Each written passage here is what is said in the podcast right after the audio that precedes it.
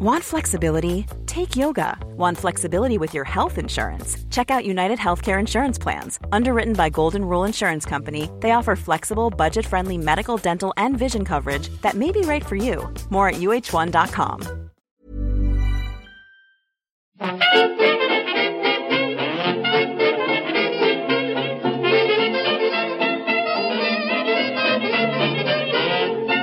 Muy buenas, amigas y amigos. Bienvenidas, bienvenidos una semana más al podcast Reload, programa sobre videojuegos que hacemos desde anightgames.com. Hoy es 7 de mayo, parece que sea ya un poco tarde, pero es en realidad el primer viernes de este mes, con lo cual estamos en directo en Twitch con Víctor y con Marta. ¿Qué tal? Hola, hola. Hola. Con la gente del chat también, ¿eh? Un saludo a todo el mundo.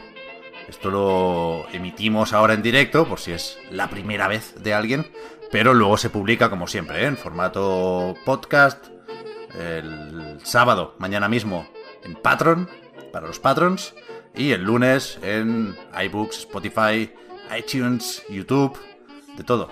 En Acast esto no lo metemos todavía, ¿no, Víctor? Eh, como quieras. Yo estoy esperando a, a- a ver cómo respira el asunto. Me gusta ya lo que dice. haremos la transición, si quieres, en algún momento. Lo que dice Julio, ¿eh? que estamos más cerca del E3. Falta un mes. Ahí estamos, un mes y cinco días. Y podemos empezar por ahí, si os parece bien. O sea, hoy los grandes temas serán el informe financiero de Nintendo, que más allá de hablar del dinero, de los billions de yenes en este caso, eh, nos lo pone muy fácil para hablar de éxito de las consolas y los juegos, ¿no? Porque se actualiza esa página con los numeritos del hardware y del software. Es muy fácil saber cuánto han vendido las cosas de Nintendo. Spoiler, han vendido mucho, muchísimo. Hablaremos del juicio entre Epic y Apple, que está involucrando en realidad a todas las compañías de la industria y está siendo un, bueno, un circo creo que se puede decir, ¿no? Con todo respeto a la justicia americana. Pero, joder, ha salido de todo ahí. Eh, luego hablaremos de Resident Evil Village, que tú, Víctor, lo has analizado, lo has terminado. Y yo estuve jugando lo que aguanté durante la noche y madrugada de ayer. Y hablaremos también de Tender, que yo no lo conocía, Marta, pero decías el otro día que, que está sonando bastante, ¿no? Que se está comentando el jueguico, que es como un Tinder, ¿no?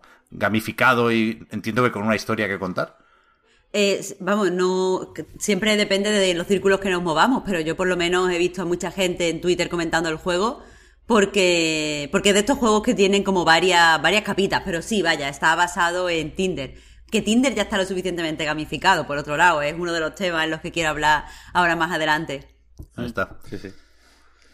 Pues eso, esos serán los bloques, pero para aprovechar, Víctor, este marco de actualidad, así en general, podemos comentar ya que ha salido lo de el E3, que teníamos ya unos cuantos nombres confirmados para el evento de la ESA, seguirá siendo digital, pero intentarán darle un formato más o menos recogido del 12 al 15 de junio, ya hemos dicho que falta poquito, y teníamos confirmada la asistencia de, bueno, compañías que te aguantan un E3 sin problema, ¿no? Como Microsoft y Nintendo, seguramente las más interesantes.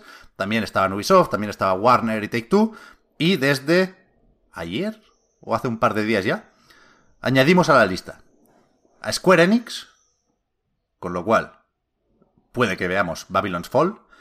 Deberíamos ver Babylon's Fall, me cago en la leche. Sega, que lo mismo enseña por ahí el Lost Judgment, tiene que acabar en un rato la cuenta atrás, pero no hay misterio porque se ha filtrado ya. Eh, se viene secuela de Judgment, se llama Lost Judgment, se filtró en la PlayStation Store japonesa. Sí. Sí, Ahí está. eso es. Y... Redoble de tambores, Bandai Namco. ¡Porra! ¿Habrá Elden Ring en el E3 o no? No, no os hagáis daño, no empecéis a haceros daño. Queda, queda un mes.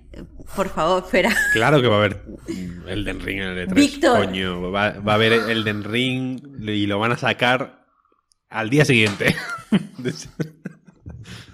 Yo creo que sí habrá Elden Ring, pero habrá tráiler que acabará con los números 2022. Más quisieras tú, más quisieras tú. ¿No? Pe- Mira, Jim Wolf, ahí coincidimos. Mini punto. Yo creo que va a salir en 2021. Ya, hombre. pe- Vic- pe- Víctor, ¿cómo va a salir en 2021?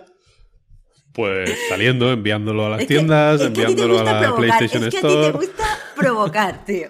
Va- Vamos, mira, efectivamente, vamos haciendo el artículo de los juegos más esperados del E3, Elden Ring, Bayonetta 3 y Silksong. Me Está, voy. ya hemos ganado. Me voy del podcast. Esos tres.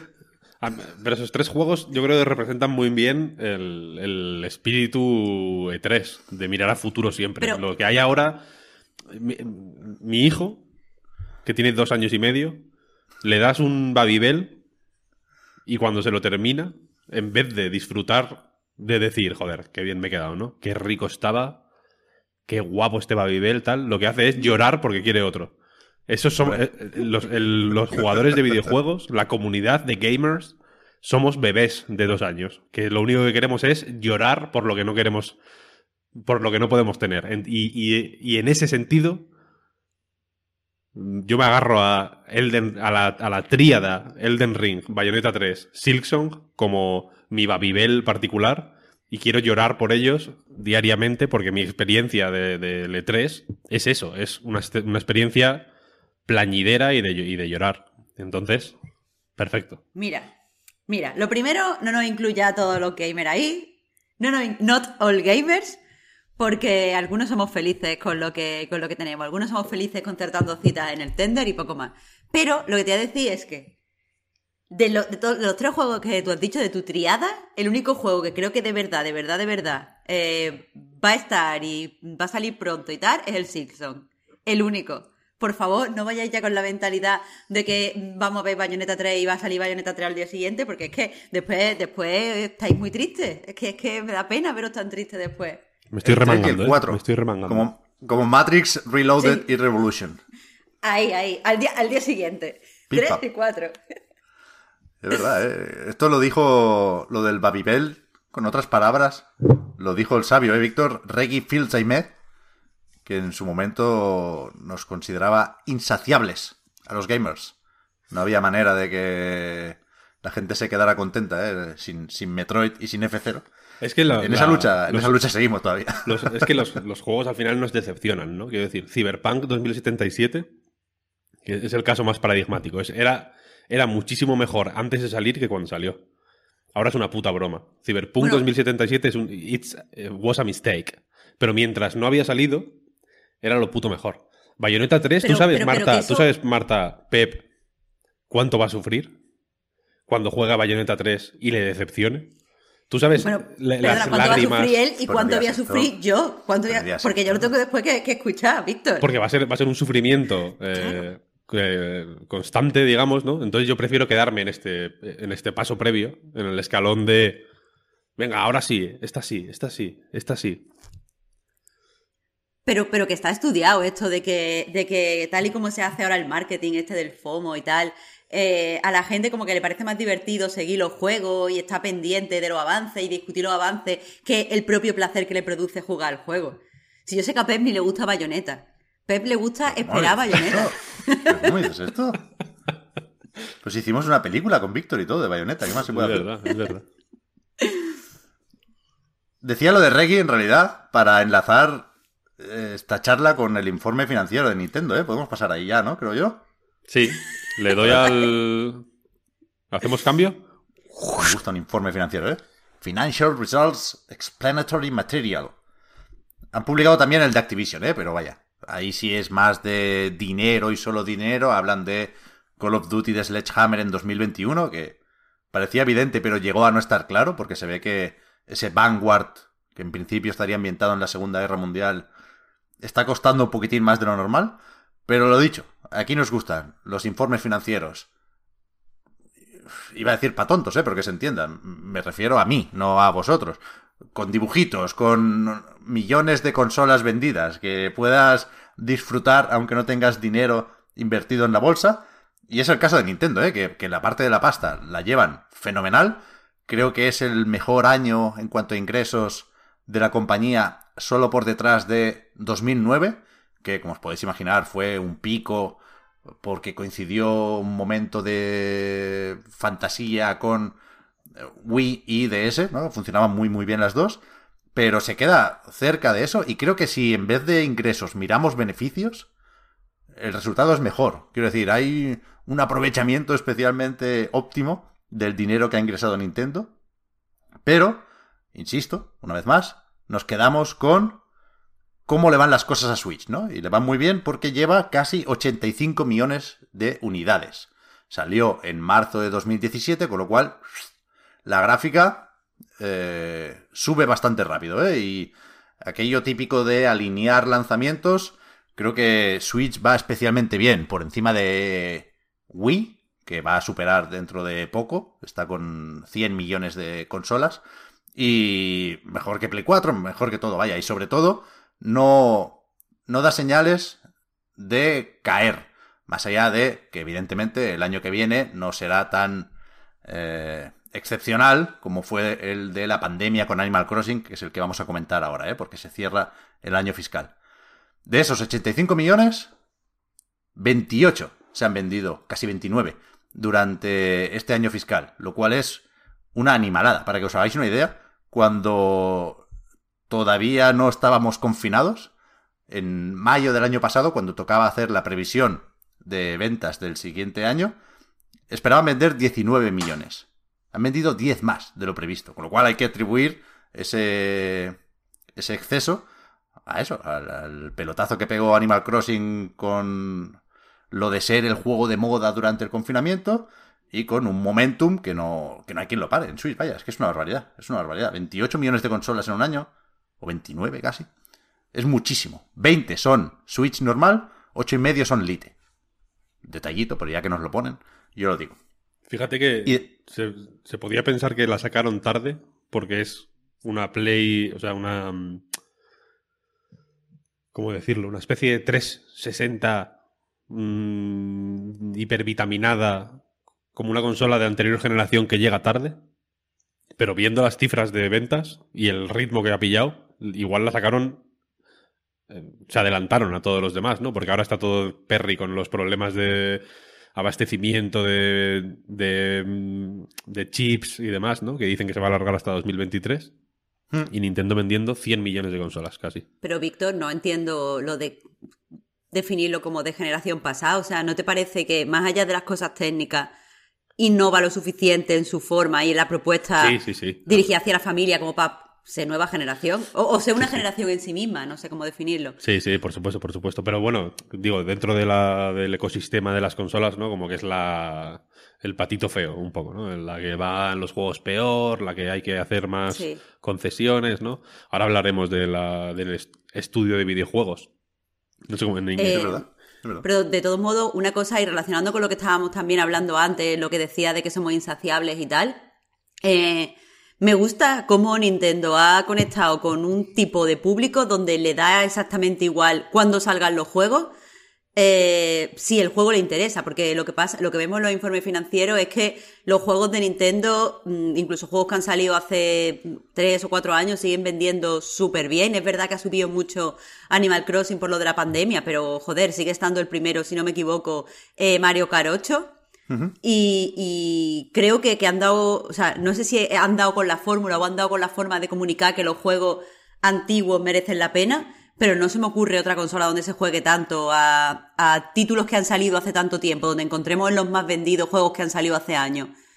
los más vendidos actualmente. Ese, es el tema, ¿eh? que por la mentalidad de la guerra de consolas que no sé si en, algún momento dejaremos atrás, nos vamos primero a las ventas de hardware, ¿no? Pero lo más sorprendente, sin duda, y lo más importante y la mejor noticia para Nintendo es lo de las ventas de juegos.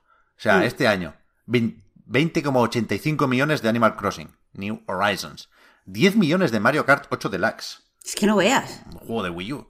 Lo mires como lo mires. y bien porteado está, ¿eh? Pero pero que es, increíble lo que quizás es el juego más amortizado de la historia, por encima del Mario original, incluso. 9 millones de Super Mario 3D All Star y 7 millones de Ring Fit Adventure, que tampoco es de este año, que también le vino muy bien lo de que la gente se tuviera que quedar en casa, también se agotó durante un tiempo, pero joder, joder pero aún así yo creo que algo como Ring Fit a lo mejor me pillo aquí los dedos, pero creo que algo como Ring solo funciona eh, en Nintendo y si llega a haber salido por mucha pandemia en cualquier otra plataforma no lo hubiera petado igual. porque no llega a todo este mm, público casual que muchas veces se desprecia desde las otras compañías. Y me parece una super propuesta Ring Fit. Pues, De hecho, joder, en otras, en otras plataformas hay mm, juegos o software similar, no Ring Fit concretamente, pero bueno, yo qué sé, cosas tipo Just Dance, ¿no? Cos- cosas de mover, de moverte, ¿no? Vale. De eh, juegos que Sí. te animan a moverte, que es un poco lo que se buscaba con el Ring Fit durante el confinamiento. Bueno, y anda que no hicimos bromas con lo de. No recuerdo el nombre, pero había juegos de fitness para Kinect. Y dijimos, buena suerte También. intentando que, que los gamers También, hagan también. ejercicio, ¿no? Pero la cosa es que, claro, es, es lo que dice mal. Marta, que el, que el, que el tipo de. No sé cómo llamarlo, juego desenfadado o público sin complejos, o, ¿sabes? O, un poco más abierto a pues hacer otro tipo de cosas que no son las que se suelen hacer con una consola. Mm, joder, yo creo que Nintendo lleva mm, desde que salió la Wii demostrando que, que- que- que es un público real y que, y que está ahí y que, y que es valioso, si no, si no a nivel, yo qué sé, como su- subcultural, si queréis decirlo, ¿no? Igual no, si no queréis decir que aporta al, mu- al mundo gamer, desde luego a nivel financiero es eh, fa- fabuloso, vaya. Porque esos 7 millones de Ring Fit del año pasado no los vende casi ningún juego de verdad, entre comillas, Ahí ¿no? está. Ahí está. Así que no De sé. hecho, Pep, tú y yo lo estábamos hablando, no me acuerdo, pero en algún recarga de esta semana, de que no tiene sentido en este momento eh, lo que decía, la guerra de consola, porque hay tres estrategias súper, súper diferentes entre las compañías y precisamente eso es lo interesante. Ve que las tres estrategias están funcionando de puta madre. O sea, es, es lo, lo mejor de- para nosotros que podemos analizar y para el público que puede encontrar diferentes cosas. Está, está creciendo la industria, vaya, a saco. O sea, y aparte de los móviles, que tampoco tienen ningún problema, ¿eh? Pero hay que ver cuánto le atribuimos a la pandemia, eso lo sabremos el año que viene. Pero sí, sí, Nintendo, todas las cifras que daban este informe son un crecimiento del 30, 30 y pico por ciento, es muchísimo. Y aquí mencionaba los cuatro que, que tienen dibujito en el PDF, ¿no? Pero abajo ponen 36 juegos, 22 de Nintendo y 14 de otras editoras, que es mucho más de lo habitual con, con las plataformas de Nintendo, han superado el millón de copias durante el año fiscal 2021. ¿eh? O sea, el que va de abril de 2020 a marzo de 2021. Ahí entró también, como novedad del último trimestre, Super Mario 3D World. 4 millones de copias en las primeras 6 semanas, no distribuidas, sino vendidas a los usuarios finales, el sell-through que dicen los ingleses, y, que me suena incluso a poco. O sea, son tan monstruosas eh, las otras cifras que esto me parece hasta poco. Quiero decir, eh, entre todos tenemos que hacer que Super Mario 3D World venda más que New Super Mario Bros. U Deluxe, que está con 10 millones, ¿eh? Acabará vendiendo. Sobre eso, precisamente, eh, a mí la. Y ya sé que es una opinión relativamente poco popular y que se y que vendrán. Que siempre que se dicen este tipo de cosas, quiero decir, viene detrás pues una serie de voces en plan, los usuarios de Nintendo son. se conforman con poco, hay que pedir más, nos están vendiendo refritos, bla bla bla. Mm, perfecto, lo acepto, quiero decir. Pero la cosa es que en el mundo del videojuego hay algo. Hay una, hay una tensión, ¿no? La tensión es, efectivamente, querer que sea todo nuevo y querer que sea todo eh, lo, lo siguiente y, querer- y, y ese llorar por lo que no ha llegado todavía, pero al mismo tiempo queremos que la puta tienda de la PSP siga abierta. En la Hombre. tienda de la PSP. Y consola virtual en Switch, vaya. La tienda de la PSP no, no, ha- no se ha metido nadie en la tienda de la PSP eh, porque, las, porque las PSPs que hay activas ahora mismo están todas pirateadas. La, la- el- la única actividad ha sido pirata.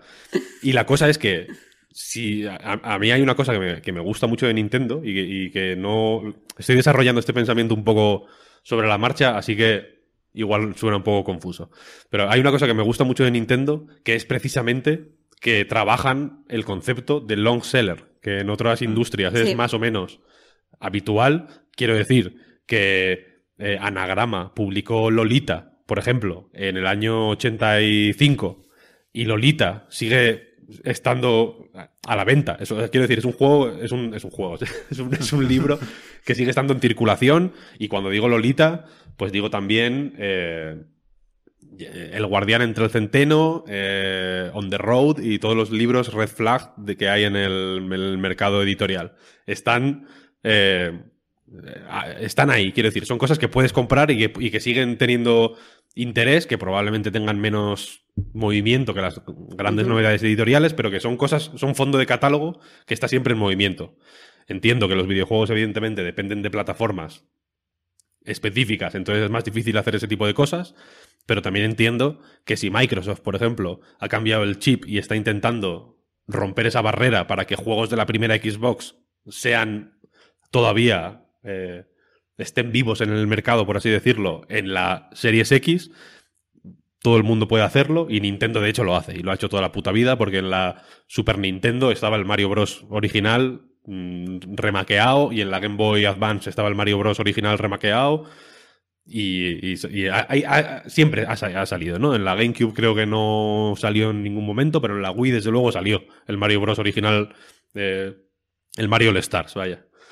Eh, y la cosa es que eh, antes alguien en el chat decía que, el, que es- cuando se habla de ese tipo de cosas solo se habla de números y en el caso concreto de Nintendo, o sea que solo se habla de números y no se habla de la, del, del peso cultural, quiero decir. Y en el caso de Nintendo yo creo que aunque la Nintendo de ahora no es la que a mí más me gusta, ni la veo en la mayor forma posible, creo que sí que mantiene ese considerar sus juegos como, como algo que tiene un valor concreto y no como una cosa de mercadeo que pueden ir eh, fluctuando para ver cómo cuelan, para tener contentos a tal o a cual, sino que, joder, eh, saben que el Mario Kart 8, por poner el ejemplo más explícito, es un valor de la Switch, igual que fue un valor de la Wii U y es un valor de su compañía y lo, y lo tratan como tal. Es- no es un jueguecito que, bueno, vamos a. No es una cosa, no es una pieza que puedan meter en un bundle para darle valor al bundle o en. o que puedan regalar con otro para darle valor añadido a, a otra cosa. No, no, no. Es un valor en sí mismo. Y lo utilizan como tal. Y lo. y, y sus consolas al final venden tanto porque tienen un catálogo muy extenso de juegos first party que son valores en sí mismo. Mario Kart 8, Splatoon, eh, Mario 3D World, el Breath of the Wild.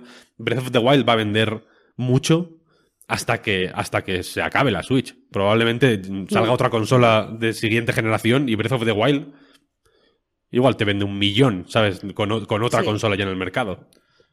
Imagínate Es que, que sacaran me- una secuela, ¿eh? Para refrescar un poco Ay, todo ese mundo. No, pero Víctor, me gusta mucho el- la comparación que has hecho con el mundo editorial porque creo que Nintendo es la única compañía que funciona así. Porque aunque hay otras que tienen en cuenta la historia de la compañía y sí que te saca, eh, pues, o sea, te ofrece la posibilidad de jugar a, a- o sea, la retrocompatibilidad, juegos eh, antiguos y tal, Nintendo creo que es la única que entre comillas, adapta bien y cambia el packaging, porque lo que se hace en el mundo editorial es, es verdad, se sigue lanzando Lolita, pero cada dos o tres años se cambia la portada, se adapta a las nuevas colecciones, eh, se, se pide a otra persona que te haga la, introducción, y creo que eso es más o menos lo que hace Nintendo.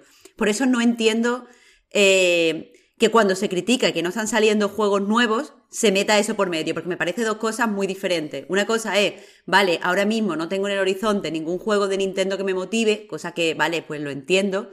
Y otra cosa, total, o sea, ya te digo, distinta, es Nintendo valora la historia de su compañía, sabe que estos juegos son los que la gente relaciona con Nintendo y quiere que los juegue todo el mundo en todas las plataformas posibles de la forma más, entre comillas, actual posible. A mí me parece bien que, que- que- o sea, yo que no tuve, por ejemplo, Wii U, todo, todos estos juegos que están saliendo para la Switch de Wii U y que se adaptan relativamente bien a, a Switch, joder, a mí me dan la vida, me, me- me permite conocer la historia de Nintendo de una forma mucho más accesible que si lo que me hicieran fue, que si lo que me hicieran sería, yo que sé, te hacemos una consola virtual y entonces a través de la consola virtual juegas, joder, eso es mucho más lío y, y puede- creo que puede ser abrumador para cierto usuario. y no, no me importa pagar, gente. vaya. O sea, para mucha gente el, el tener que intermediar ya con una consola virtual o con algún Exacto. tipo de mecanismo ¿no? que te permita jugar a juegos antiguos en tal, probablemente sea complicado. Por eso yo creo también, sin centrarnos en Nintendo, que, que Microsoft está intentando que los juegos de la Xbox original o de las de, de los de 360 o los de One o los de Series X visualmente sean eh, igual en la interfaz de Hmm. La consola. Porque si los si empiezas ya a distinguirlos y a, ¿no? y a separarlos y a hacer dis- muchas distinciones, efectivamente es, es un poco más confuso que para, para mí no es un problema. No, no quiero decir que, que yo vea un icono distinto y me, y, y me maree, ¿no? Pero hay mucha peña que simplemente por no querer desentrañar eso, aunque sea muy poco esfuerzo, pues suda. Igual que yo sudo de otras cosas que para otra gente pueden ser hiper habituales, ¿no? O, o- o muy comunes, vaya. Y Nintendo sí que es verdad que lo hace eh, eso mucho, que eh, homogeneizar la experiencia de la consola, la experiencia Nintendo, Exacto, ¿no? El- exacto. tú la, la, la Wii, todos lo- la asociamos con Wii Sports, ¿no? Y todos recordamos jugar al golf, ¿no? En la, Wii- en la Wii y al tenis. Y todos. Hay, hay una serie de hitos en la consola que son los que. los que marcan la, la experiencia. La Switch es el Breath of the Wild, el Animal Crossing, ¿no? Para mucha gente será el Ring Fit. Hay una, serie- hay una experiencia común que yo creo que, que, que eso, que, que es valiosa y que tiene y que es potente, vaya, que no es una bobada. Sí, sí. Y, y está diciendo eh, mucha gente en el chat que si eso justifica eh, que se vendan a precios completos, a precio completo juegos pues antiguos y tal. Eso a. Y en mi, en mi opinión, o sea, a mí no me gusta, evidentemente me gustaría que bajaran el precio para comprarme más juegos, que tampoco soy tonta, pero en mi, en mi opinión, eh, si quieren homogenizar esta experiencia y como tratar a todos los juegos por igual, es normal que te cueste igual que el resto de juegos, porque creo que si le bajaran mucho el precio sí que daría o transmitiría la sensación de que son juegos de segunda o que son juegos que ya no son importantes. O sea, yo creo que tal y como lo ve Nintendo es, esto es nuestra historia, esto es lo que nosotros sabemos hacer, no hay bajada de precio porque el valor del juego es este. Y el valor del juego no cambia con el tiempo. Eso es lo que creo que ellos piensan. Y ya te digo, como filosofía me parece bien.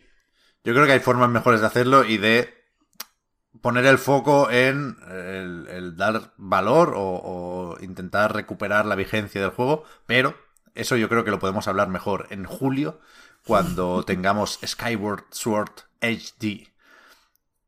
Sobre eso, aquí está, vamos a sacar otra vez la bola de cristal, va, esto es lo que gusta al final.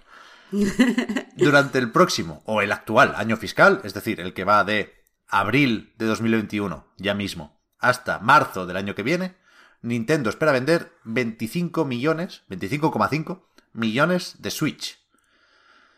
Aquí eh, nos falta la transcripción de las preguntas a Shuntaro Furukawa, el presidente de Nintendo, que por lo visto habló con los accionistas de, evidentemente, la escasez de componentes, ¿no? Y por las traducciones que he leído no me queda claro si se refiere a problemas de stock que pueden venir durante los próximos meses o que ya hasta ciertos puntos se sufrieron hace poco. No me queda claro, pero en cualquier caso, 25 millones es una barbaridad. Sigue siendo muchísimo. Lo que nos tenemos que preguntar, y más o menos lo hemos hecho todos durante las últimas horas, es ¿qué juegos van a impulsar esas ventas? Es decir, aquí ya han pillado carrerilla toda la que necesitan y más, Nothing Stops This Train, o, o realmente con el Pokémon Perla brillante y diamante reluciente o al revés, no me acuerdo nunca, pues ya van a, colocar esas unidades. Yo, yo creo, y, y, siendo consciente de que todo es posible con Nintendo, ¿eh? que, que lo tiene todo muy, muy, muy de cara, muy favorable, pero yo creo que sí falta vais a permitir meter aquí la Switch Pro, pero con precaución. O sea, yo ahora mismo veo más probable eh, un Breath of the Wild, una secuela que llegue finalmente en 2021, ojalá, o incluso, yo qué sé, un, una, un as en la manga, ¿no? En forma de Mario Odyssey 2. ¿Por qué no? Hace un tiempo ya de Mario Odyssey, coño. Eh, veo más probable eso que una revisión de la consola, que sin duda tiene que estar por ahí, ¿eh? Pero... Pero vaya, Nintendo tiene que en el E3 hacer un direct de los que se recuerdan, ¿no? Es que ha sido... Sí, sí. El, el... Quiero decir, ayer lo decía también, ¿eh? Que, que, nadie se piense que yo vengo aquí a criticar a Nintendo porque es que no... Me desarman, quiero decir, no podría, aunque quisiera, con estos números, criticar a Nintendo es escupir al cielo, ¿no?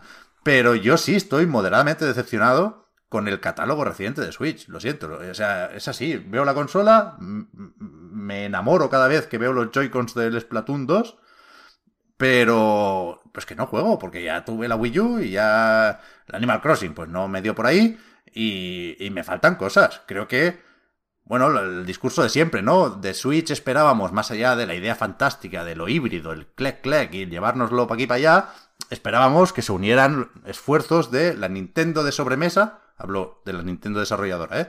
Y la Nintendo portátil. Y yo creo que, sabiendo que puede haber habido muchos imprevistos y muchos inconvenientes y muchos problemas con el teletrabajo y el coronavirus, yo esperaba más juegos en Switch estos últimos meses. Sí, yo creo que ha habido. Últimos, ha- ha habido estos últimos años, incluso. Yo ahí estoy de acuerdo, ¿eh? O sea, mm, tan... O sea, yo tengo menos problemas que tú para rejugar al Donkey Kong Tropical Freeze, por ejemplo. Lo hago con, con gusto y de hecho en Switch lo, he jugado entero dos veces y estoy por una tercera, porque es un juego que me encanta y el Mario 3D World lo voy a estar jugando toda la vida y son...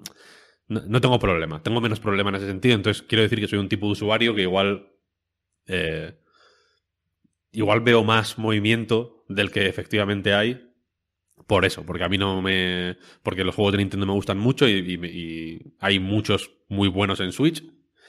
Y guay, pero sí que es cierto que. Joder, eh, hay poca. poca mandanga, ¿no? El, el- siempre se menciona el Luigi's Mansion 3. En plan. Jugazo. No, pero es que siempre os olvidáis del Luigi's Mansion 3. Coño, pero Luigi's Mansion 3 ya, va- ya va para tres años, ¿eh? Quiero decir, ¿no? Pero nunca nos hemos olvidado de Luigi's Mansion 3. De hecho, yo, o sea, me alegro infinito de que, si no el próximo trimestre, sí el siguiente, vaya a alcanzar los 10 millones de copias vendidas. Está en 9 altos. Y cuidado, ¿eh? Evidentemente yo no digo que no haya nada a lo que jugar en Switch. O sea, acaba de salir Monster Hunter Rise. O sea, a falta de eso, pues te puedes fumar una barbaridad de indies magníficos. Yo hablo de juegos desarrollados por Nintendo, ¿eh? O sea, yo, O yo creo que sí que... Pero, pero es que Yo Monster creo que sí Hunter que no falta, cuenta. sí que falta una, un- una constancia y una y, una, y un cierto estándar de, de, de calidad, digamos, que antes, que antes efectivamente llevaban a pachas entre la consola de sobremesa del, de turno y la, y la portátil. En, con- en muchas ocasiones ganando las portátiles, por cierto, porque creo que es en general DS y 3DS siempre estuvieron bastante más en forma que, que Wii U, no digamos ya, y que Wii, de hecho. Eh, pero la cuestión es que ahora efectivamente faltan. Joder, faltan juegos. Falta. Y, y da la sensación de que. Como de que se están guardando. Hay una sensación incómoda como de que se están guardando cosas, de que hay poco movimiento, de que no. de que están desaprovechando. eh, recursos, no me refiero a recursos a nivel de gente trabajando o de dinero, sino recursos a nivel de marcas que tienen, coño. de- de- ya no te digo que hagan un Metroid cada tres meses, pero anda que no tienen cosas con las que con las que trabajar, ¿no? Y anda que y poco a poco se han ido formando una red de estudios guay en las en la y, y- da la sensación de que tienen reticencia a comprometerse más con ellos, ¿no? Eh, anda que no han tardado en, en comprometerse con los del Luigi's Mansion años y años y años y años demostrando, demostrando, demostrando, haciendo algunos de los mejores juegos de todas las consolas en las que hacían juegos y hasta ahora como que no han no les han sacado el anillo, ¿no? Por así decirlo. Y, y sí que, joder, por- a eso me refería antes con lo de que no es la Nintendo que más me atrae, porque sí que creo que a nivel creativo, aún teniendo cosas guays, como el, como, como el estudio de videojuegos este que acaban de anunciar, pero, o como el Labo, eh, quiero decir, o el Ring Fit, que a mí son cosas que me, igual no las uso constantemente, pero me parecen guays y, y, y, joder, y creativas y, chulas, ¿no? Pero a nivel de juegos eh, normales, se me entienda, entre comillas, creo que les está pesando más las guarradas tipo Mario 3D All Stars eh, a la venta durante un tiempo limitado y, que le van a pesar más la guarrada que pueden hacer con, con eso de cara al aniversario de Zelda, que no nos, eh, no nos esperemos nada, nada bueno, que, que, el- que una serie de juegos propios que el primer año igual nos mal, mal acostumbraron, ¿no? Porque tuvieron una carrerilla flipante, abrieron el año y lo cerraron con de, de, de, de 10 y de 11. Los dos mejores juegos de ese año, sin duda. ¿eh? Claro, claro, por eso. Y ahora. Y- y pam. Me- Y ahora como Sí, que. Chi, chi, chi. No, Ma- ibas, ibas a hablar, Pero, Marta, perdón, que te he cortado. Sí, sí, no, no, no pasa nada. Quiero decir, desde un punto de vista pues más analítico y más objetivo, entiendo lo que decís eh, y entiendo ese, no sé si llamarlo desencanto, Pep, si es otra palabra mejor, pues lo que sea, desencanto con respecto a Switch. Pero es que honestamente eh, yo no, no, no lo percibo, quizá porque me gusta mucho lo que, o sea, no tanto Nintendo, que sé que Víctor es como el más fan de Nintendo, pero no me gusta tanto Nintendo como que me gusta la Switch, me gusta la propuesta de Switch y la experiencia ¿eh? Switch. Y, y por eso creo que no veo ese pesimismo. O sea, quiero decir, eh, sí que veo salida, o sea, eh, no está desarrollado por Nintendo, pero salió el Pokémon Snap el viernes pasado. Y, y- y, eh, cuadra mucho con la propuesta familiar de la consola. Y después viene ahora también el Monster Hunter, eh, ¿cómo se llama? Wing of Ruin, ¿se llama? El Stories 2, sí. Monster Stories, Hunter eh, Stories bueno, 2. Sí, sí. Sí, pues eso, viene ahora eh, que el Monster Hunter este que, es con eh, combate por turno, que yo creo que a mí me va a gustar mucho. Pero por lo que no me desencanta la Switch es porque me permite jugar a un montón de juegos en- con, con una buena sensación, con un buen feel en, en- en portátil. Y es que ahora mismo eso no me lo está proponiendo nadie. Porque quiero decir, sí, puedo jugar en la tablet, pero no es la misma sensación de estar jugando de verdad. No puedo jugar con tanta seriedad, no puedo jugar a tantos juegos diferentes. Tengo que jugar siempre a juegos como menores. Y, y Switch es la única consola ahora mismo que me da esto. A mí no me importa que solo salgan indies porque me gustan mucho los indies. A mí la sensación que tengo personal y, y que entiendo que no lo tengan los demás, pero, pero mi sensación es que hay demasiadas cosas en Switch. Quiero jugar a muchísimas cosas. Entro a la eShop y hay 200 indies, que podía jugarlos también en PC, es cierto. Pero es que la, la experiencia Switch también tiene valor. Está Quiero claro, decir, e- es, diferente jugar. Voy a ir a, a mi súper básico, ¿vale? Pero eh, para mí es diferente jugar a Stardew Valley en PC que jugar en Switch. Son como dos juegos diferentes. Entonces, eh, en ese sentido, eh, Switch está constantemente ofreciéndome cosas nuevas. Sí, sí, y el Silksong se juega en Switch o mierda, está claro. Pero eso, eso a nosotros nos, nos permite llevar una relación saludable con Switch. Pero eso no vende 25 millones de unidades de esta consola. Con lo cual... Pero vol- sí, sí que lo hace, quiero decir. No, no, no. Todo ni- suma, no, todo suma, una todo cosa, suma. Una cosa que creo muy importante es que eh, no sé dónde salió el estudio este, pero vamos, lo vi en Games Industry y escribí en A Night, así que tiene que estar por ahí. Eh, Switch es una consola donde en una casa están entrando varias. Yo no sé si en vuestra casa hay varias Switch, pero yo, yo en la mía sí. Y, y conozco a, a- a varias personas que también tienen hijos y a lo mejor tienen como una Switch de sobremesa y después tienen un par de elites. Y eso es porque eh, sí que te vende el hecho de poder jugar a juegos más chiquititos en portátil y que el niño o la niña tenga una, una Switch en su cuarto y, y todo eso. O sea, es como, como una consola personal a diferencia de, por ejemplo, una, una serie X que es una consola de la casa. Y eso sí que te vende muchas unidades de consola, Pep. Nada. Animal Crossing, Mario, Zelda y Pokémon. No, no me vengáis aquí de. de alternativos. Pero eso, eso iba a decir, que también hay Pokémon, ¿eh? No solo el remake de Perla y Diamante, sino ese Leyendas Pokémon Arceus, que está previsto para principios de 2022. Ya veremos si sale en esa ventana, ya veremos si puede ser relevante de cara a la valoración o al cierre del próximo año fiscal, porque si sale en marzo, o sea, yo creo que si dicen principios del año que viene, es más marzo que enero, porque si estuviera para salir en enero, os aseguro que le meten turbo como sea y lo, lo, lo venden para Navidad. Con lo cual, pongamos que sale en marzo, a ver cuánto puede vender en esas, en esas semanas, ¿no? Pero, pero no sé, es que es lo que decíamos el otro día. Ni siquiera con ese leyendas Pokémon, Arceus, que yo creo que todavía no estamos en el punto de perderle las ganas, pero todo llegará, todo, lleg- todo llegará. ¿Qué, qué, qué pasa? ¿Qué, qué, qué puede sacar Nintendo este año? Yo sigo pensando que Breath of the Wild. Tú ya verás cuando llegue Silson y se vendan 200 millones de Switch.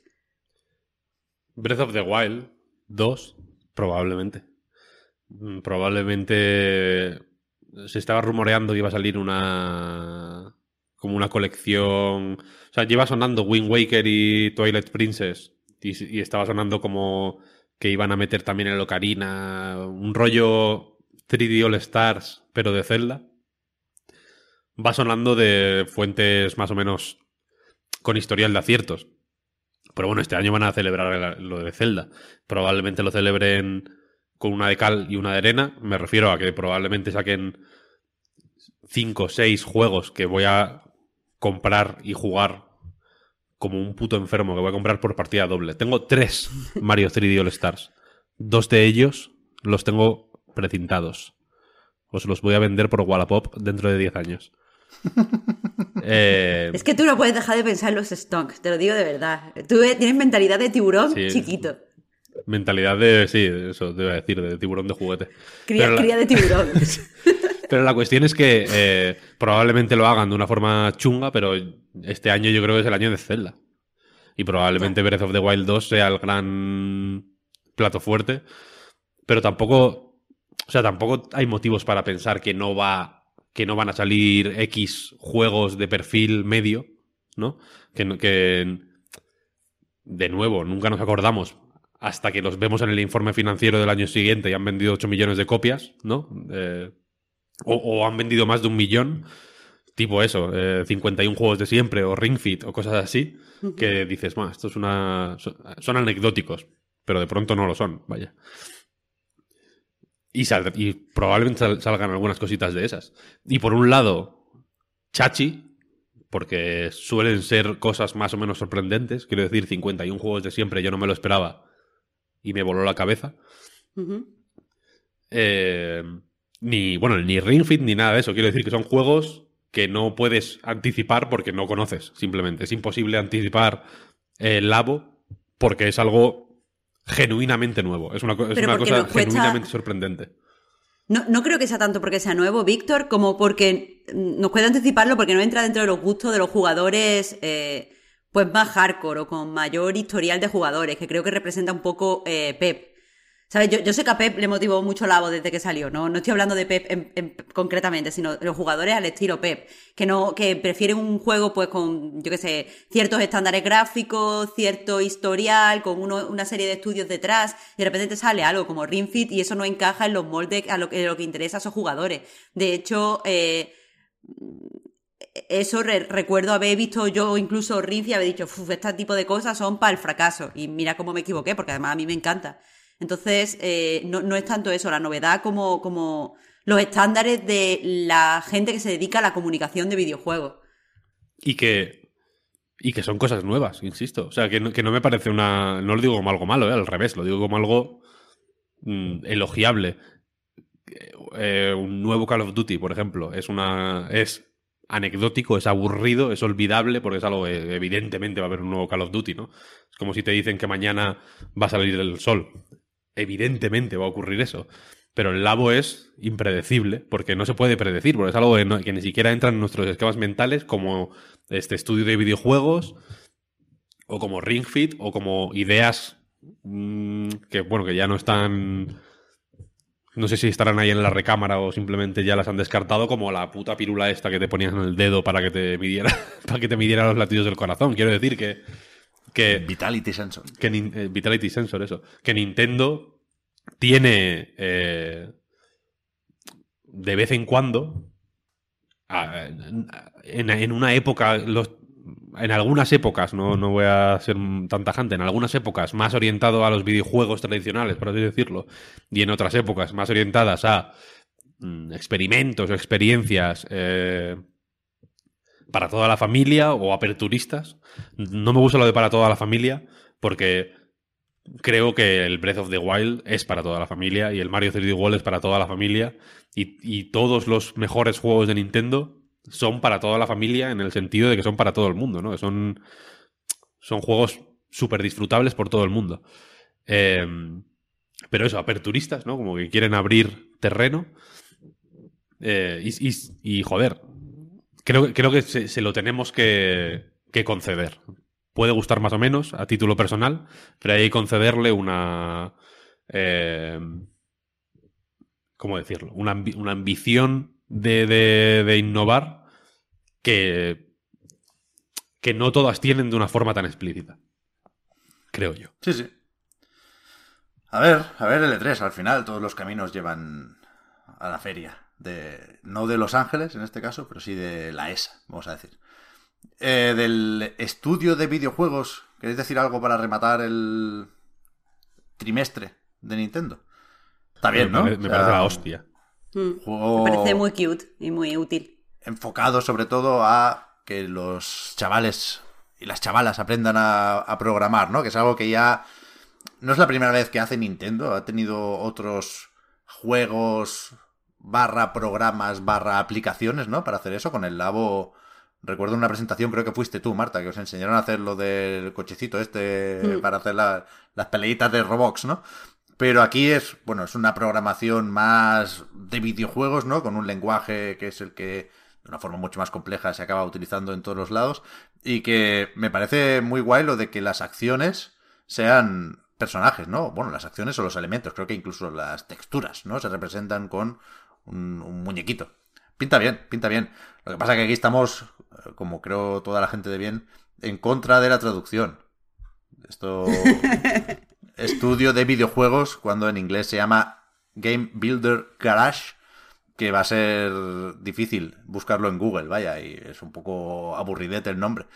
Pero bueno, ¿tú sabes algo de esto, Víctor? El otro día lo hablábamos con Marta en, en una recarga activa, que eh, el, el claim es aprende a hacer juegos con los desarrolladores de Nintendo o algo así. Y no sé si habrá como consejos de Miyamoto o simplemente te dicen, bueno, esto es un programa para hacer juegos que ha hecho Nintendo, con lo cual, a la hora de enseñarte, por huevos, te lo está enseñando Nintendo, ¿no? Mm, claro, no, no tengo, no tengo más información, ¿eh? la verdad. Vale, vale. O sea, yo le, le estuve comentando a Pep, perdón, que lo hablamos en el recarga, que creo que es porque los tipos de juegos que puedes eh, mm, diseñar, o sea, hay como cuando te, estás en el modo lecciones, eh, hay como cinco o seis juegos con los que puedes terminar y creo que son como basados en cosas muy clásicas de Nintendo. Por ejemplo, el diseño de- del nivel de plataformas me dio esa sensación. A lo mejor me lo estoy marcando, pero creo que viene por ahí. Aún así, eh, Joder, me parece muy interesante eh, y creo que va a ser muy bueno para el medio desde el punto de vista cultural, que la gente y los jóvenes sepan qué conlleva hacer un juego y, tengan nociones de, de diseño. O sea, porque no lo veo solo como algo interesante para los niños que quieren ser desarrolladores, bueno, niños o adultos, las personas que se interesa el desarrollo. Lo veo muy interesante para la gente que quiere analizar mejor los videojuegos, porque quieras que no, si tienes ciertas nociones de diseño, si tienes ciertas nociones de cómo se, se programa un nivel, creo que puedes hablar con más, con más conocimiento. Pues sí. La verdad es que sí, yo te- tengo ganas. ¿Sale el 11 de junio o algo así? 11 de junio, que no cabemos ya, que es, es la, la víspera del E3, que tenemos que estar con los preparativos, y nos ponen también ahí el Ratchet y el Guilty Gear Strife. O sea, Víctor, Pep ya ha dicho que eh, para E3 solo estará en las conferencias, después Yo- estará todo el tiempo en el Ratchet. Yo, ya, ya me lo ha dicho a mí. Ya aprenderé a hacer juegos otro día, vaya. Yo, el primero el Ratchet y el Guilty Gear. Yo, yo voy a aprender a hacer juegos y combos en el Guilty Gear. Esa es ¿A la vez? a la- al mismo tiempo. Vale, vale, me parece Voy a programar por ingeniería inversa el Guilty Gear en estudio de videojuegos. Mete, mete el DLC ya antes de que lo saquen Esto- los de Arc System. Efectivamente. Que por Eh, cierto, eh, me acuerdo con lo de ingeniería inversa. Me parece súper chulo el hecho de que puedas intercambiar juegos con tus colegas y ves cómo lo han hecho tus colegas. Y ves acceder a otras formas de pensar. Sí, sí. Eso me parece ultra bien, muy afinado en el juego. Y usar ratón por USB. Mm, es verdad. Fenomenal eso. ¿En serio? Sí, Sí, sí. sí, sí, sí. Es una de las Eh, opciones oficiales. Aclaración, no sé cómo de necesaria, pero a mí me gusta quedarme con estas cosas. En Europa solo está en la eShop, ¿eh? No hay edición física, que sí Me tienen estás en jodiendo. otros lados. ¿En serio? Es verdad, es verdad. Sí, sí. Qué ¿Por qué pasa tío. esto? ¿En, en Europa se, se vende menos digital o qué? O sea, al, al revés, se vende menos físico y más digital, no creo, ¿no? Hasta donde yo sé, ¿no? A lo mejor eh, específicamente el interés que han detectado Mm, eh, en este juego en concreto. A lo mejor hay menos niños. Porque sigo pensando que es un juego para niños. eh, menos niños con Switch en, en Europa. Lo digo, lo digo porque también hace poco, ¿cuál era? El, el Ace Attorney, este precuela, ¿no? Sí. Ya. Que no sale en físico tampoco aquí, Vale. por eso. El otro Ah. día, por cierto, soñé que en la secuela, o sea que yo no- evidentemente no lo he jugado a esta, a esta duología, pero soñé que todas las voces las había puesto el camilla. O sea, y era, y era súper raro, como que yo jugaba y yo, porque nadie me había dicho que todas las voces de todos los personajes lo ponía el camilla. Y fue, fue muy extraño. Después me, me desperté y estaba muy decepcionada con la realidad. Goti. ¿Vamos con el juicio de Apple o qué? Vamos, vamos, Uf, vamos. No, y que bien hilado, ¿eh? De Ace Attorney al juicio de Apple. Oh, hostia, ni había parecen. pensado. Gracias, Marta. Gracias. No, no, no, no podíamos dejar escapar esa oportunidad. Antes decía, cuando ya estábamos emitiendo, pero todavía no había empezado oficialmente el programa, decía, no voy a intentar estructurarlo, porque han salido demasiadas cosas de aquí, ¿no? Desde información sobre prácticas de distintas compañías hasta, pues, dinero que ha pagado Epic para meter juegos gratuitos en su Epic Games Store, hasta, ya digo, chismes o cotilleos de emails personales, como por ejemplo Tim Cook, el CEO de Apple, preguntándole a un colega, pero el Tim Sweeney, ¿este quién es? Este estaba el otro día en, un ensayo, ¿no? Me parece a mí, de una conferencia, ¿qué parla?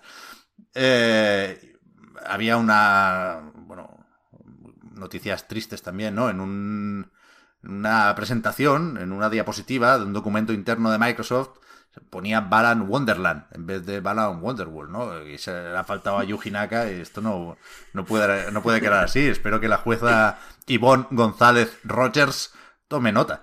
Pero antes de ir a, a- a cositas concretas, que sí tengo algunas pestañas abiertas, ¿eh? si podemos comentar algunos números.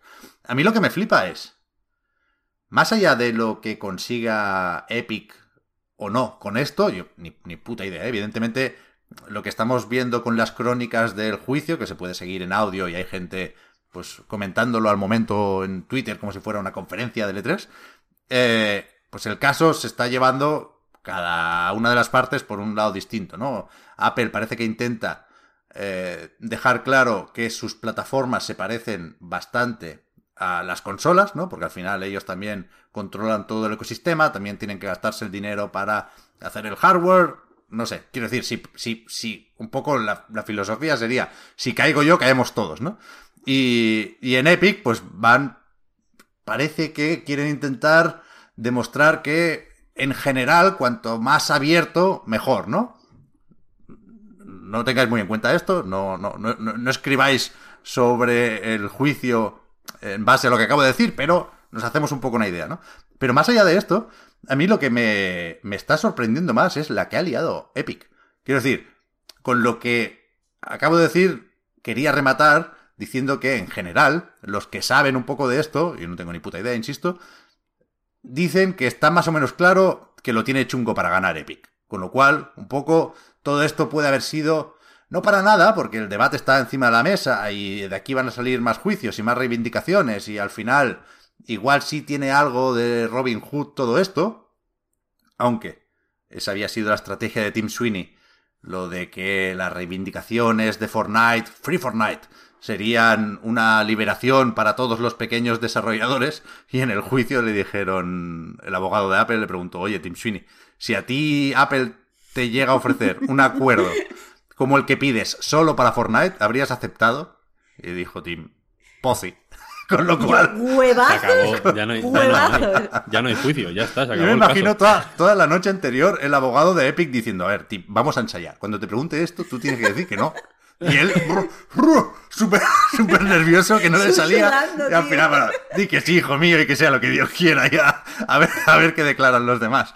Pero, pero eso, que si, si Epic no saca nada o casi nada de aquí, se habrá ganado unos cuantos enemigos por el camino, ¿no?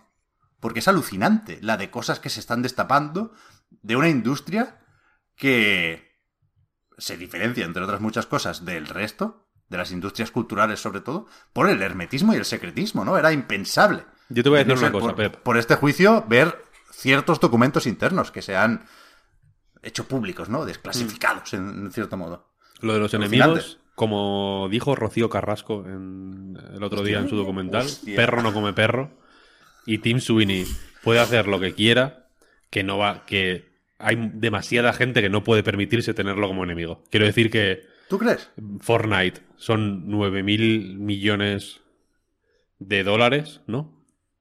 Anuales. En dos años, sí, En creo que dos fueron años.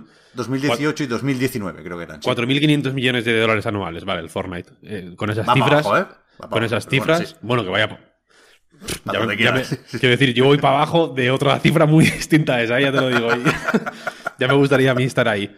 Eh, lo que quiero decir es que hay, est- están en una posición para poder hacer bronca y que aún así tengan la sartén por el mango o- o desde luego si la sartén tiene cinco mangos, que ellos tengan uno bien agarrado, quiero decir. ¿Sabes lo que quiero decir? O sea, que no que, que- que se han metido en jaleos, pero pueden permitirse meterse en jaleos y, se- y seguramente se meterían en más jaleos. Y lo de, No, y lo de que el... Y lo de la pregunta esta que has dicho tú, que para mí es mm, la, la clave principal de, de esta semana, vaya, lo demuestra. Porque ya no hay caso. Toda esta mamarrachada, he puesto en el- la cartela abajo, he puesto lo de and, and that's exactly what 19, 1980 For- Fortnite is about. Para me empezar, muero de cringe. Me muero. llamar, llamar a toda esta mierda 1980 Fortnite es de que Tim Sweeney debería estar en la cárcel ya. Quiero decir, no, no porque, porque es eh, una es, es, una es una historia, es quiero decir, es una es una ficción, ¿no? Es una es una narrativa de una manera tan explícita y tan clara y tan bestia y que se ha, y que se ha caído enterita con una pregunta.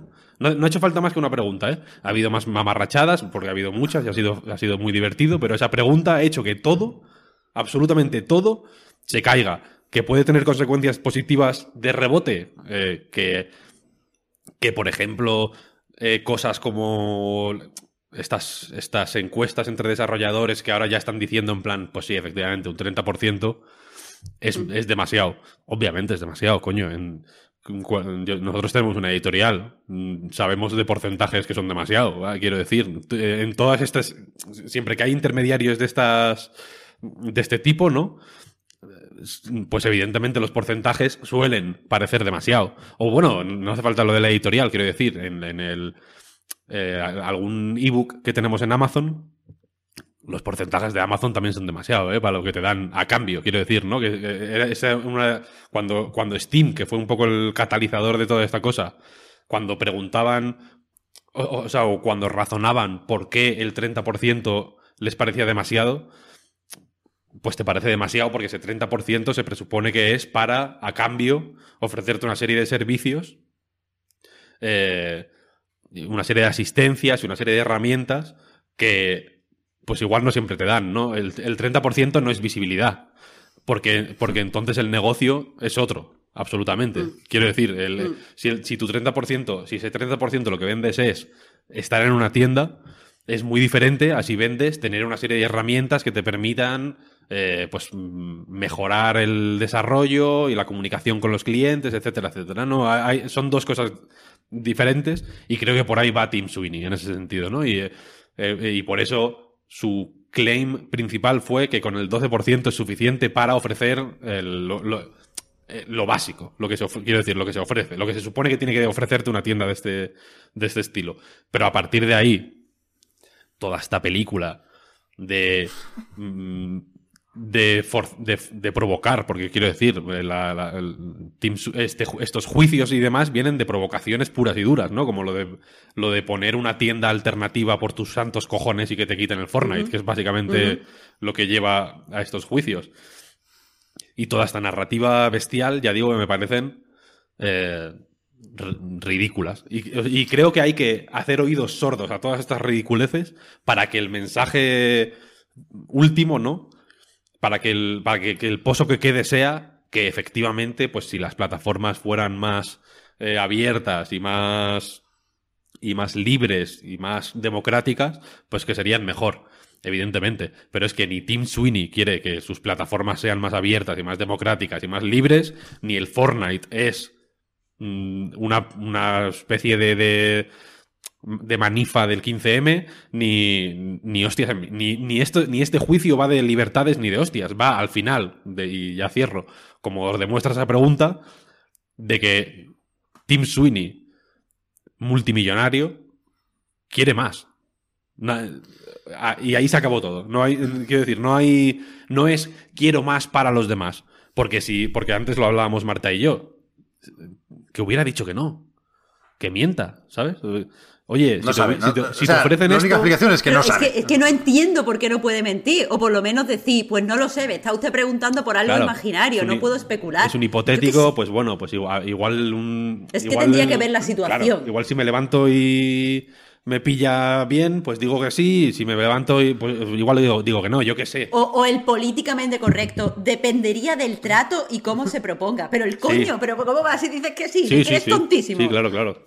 Por eso, que, por, por eso quiero decir que al Un, final, bu- eh, un buen pavo, un buen pavo. al final, él lo, que, lo único que quiere es más. No quiere, no quiere mejor, quiere más. Y, y, y, el- y ahí se. Y por eso, todo lo, que todo lo que salga a partir de ahora, que insisto, que quedan semanas y semanas y quedan aviones que coger, ¿eh? porque efectivamente hay que ir a Australia, hay que ir a Europa, hay casos abiertos, hay fuegos, digamos, encendidos en varios sitios, se tienen que ver a la luz de eso. Simplemente, y se van a ver a la luz de eso, ¿eh? quiero decir, porque esto, este juicio lo está. Toda la gente, la gente de Australia, la gente de Europa que va a estar en los juicios, está siguiendo los norteamericanos para ver qué se dice. Claro. y, Sí, y- A ver, aclaremos Eh. que des- desde el podcast Reload y a nightgames.com no se anima a mentir en los juicios donde uno jura decir la verdad, toda la verdad y nada más que la verdad, ¿eh?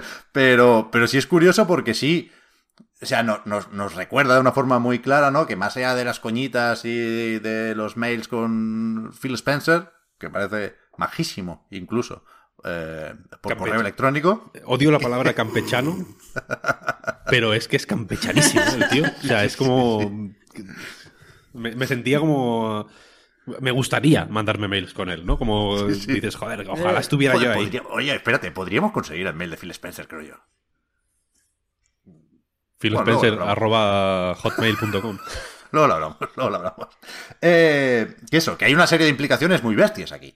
Porque cabe preguntarse si, de no ser por esto, Apple habría cambiado esos términos que ya ha cambiado, ¿no? No, no recuerdo exactamente, no lo tengo aquí, ¿eh? Pero eh, las compañías en la App Store que facturen durante un año menos de un millón, la comisión es de un 15 y no de un 30, algo así. Lo Sí, sí. similar en Google Play y Microsoft anunció el otro día, lo comentamos en el anterior podcast, que los juegos de PC en la Microsoft Store a partir del 1 de agosto será un 12%, no un 30%. Había un documento de estos del juicio que decía que en cierto momento se planteó hacer lo mismo con los juegos de consola, ¿no? Con todo el ecosistema Xbox. Creo que Microsoft dijo que de momento se lo repensaron y, y- y eso no va a pasar.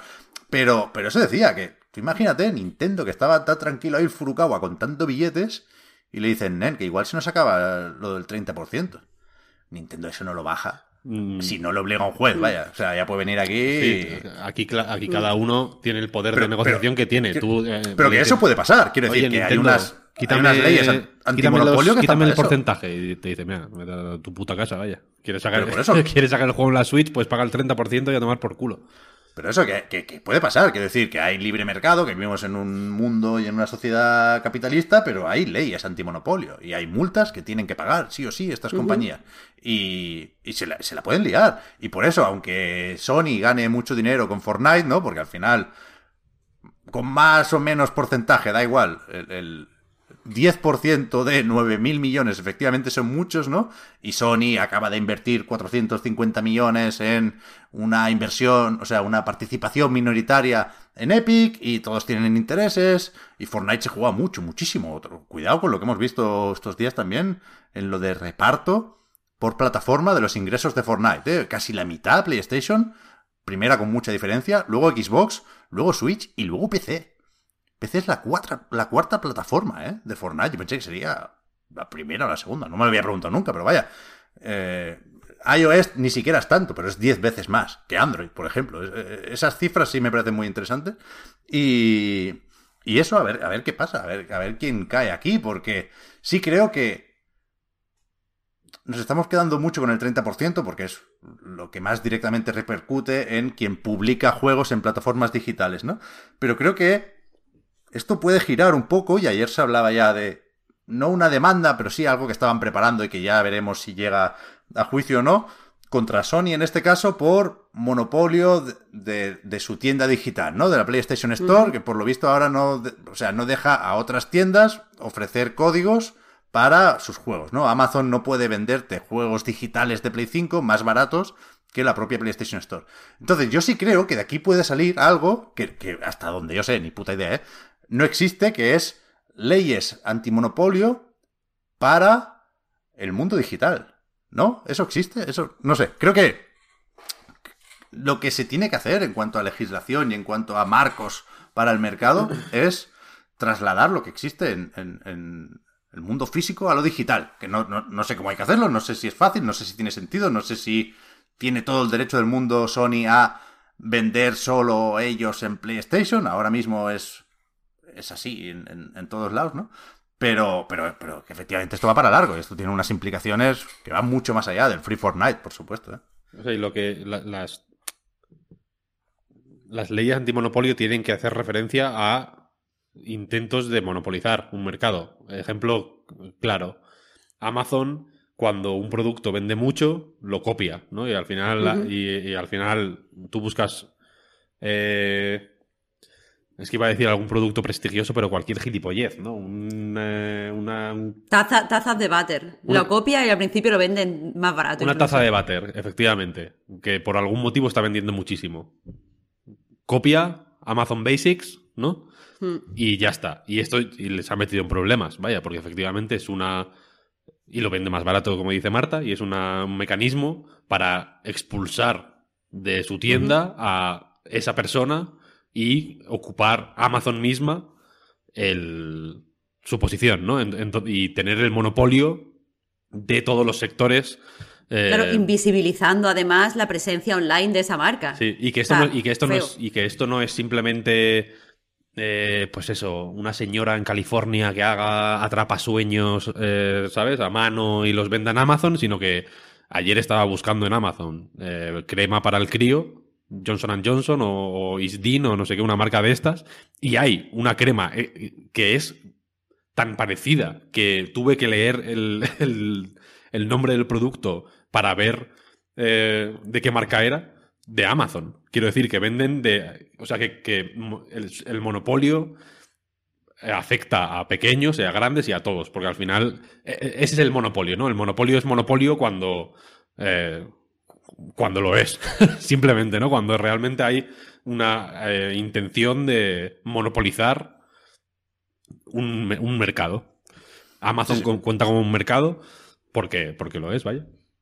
Y, y en el caso de. O sea, yo que aquí creo que, la, que una de las.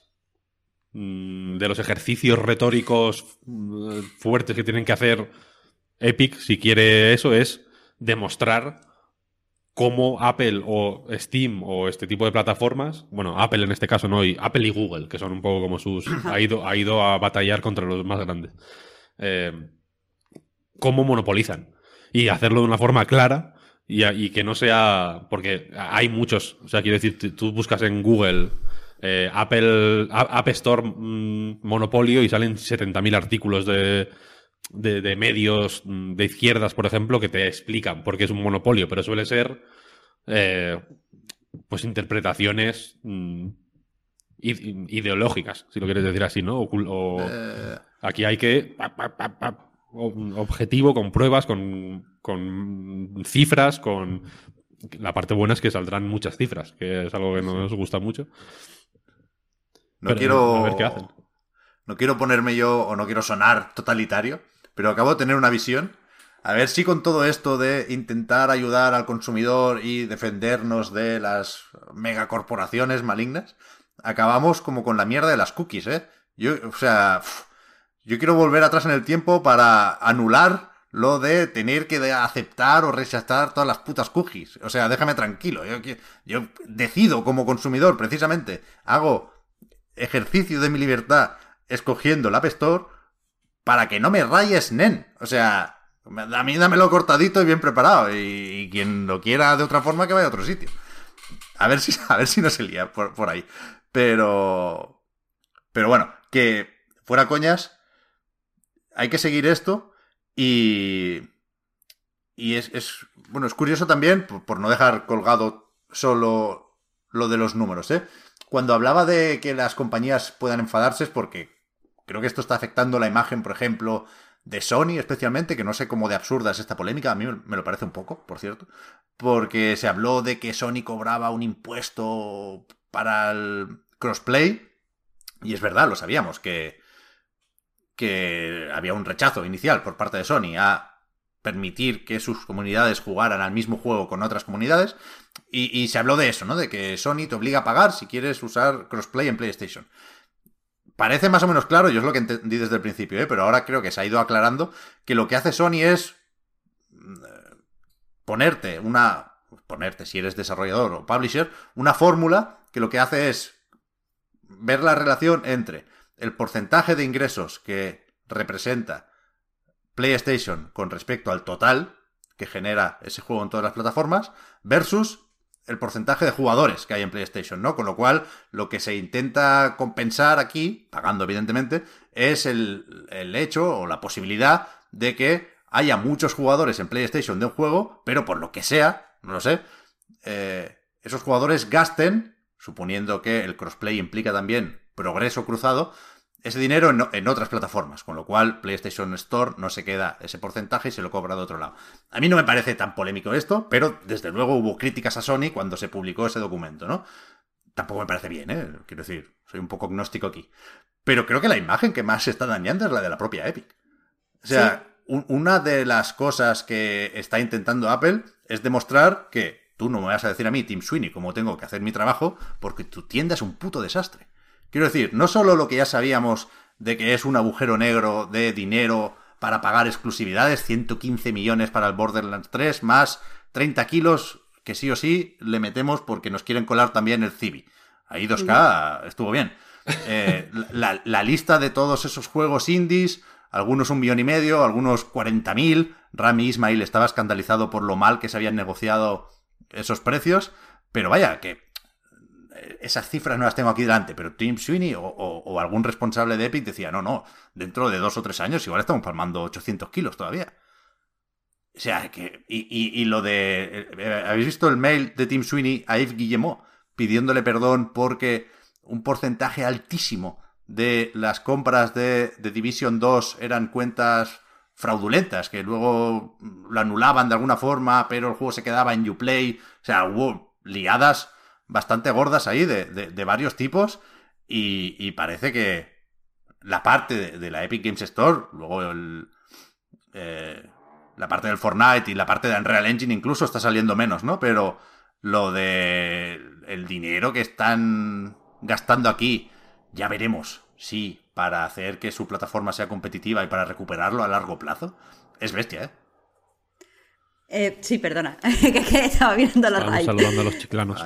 un saludo. A los Gracias. Gracias.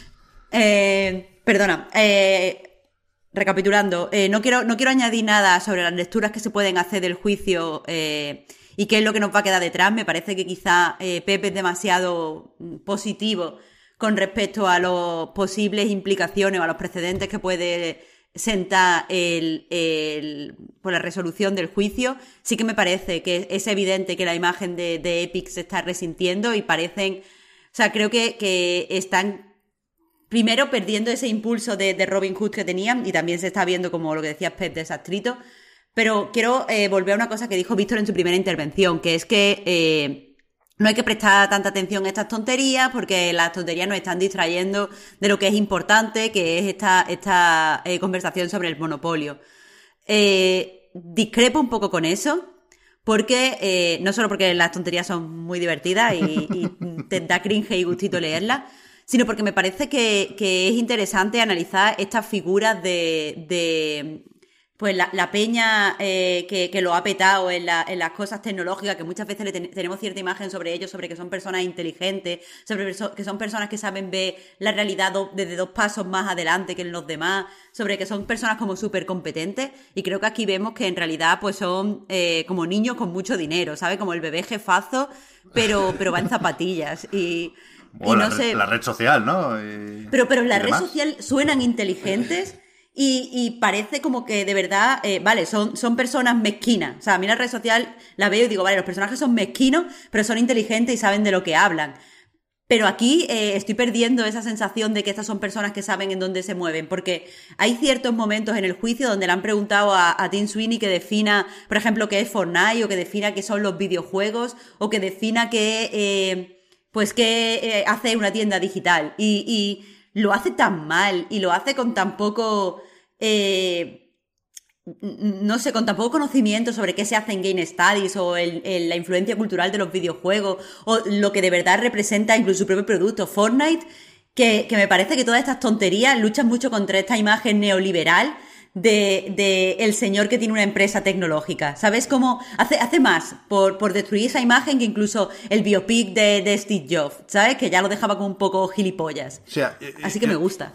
Estoy de acuerdo con esto, Marta, y te diría incluso que eh, Tim Sweeney no tiene ninguna obligación de, de proyectar otra imagen, pero es cierto, no olvidemos que se ha metido él aquí porque ha querido.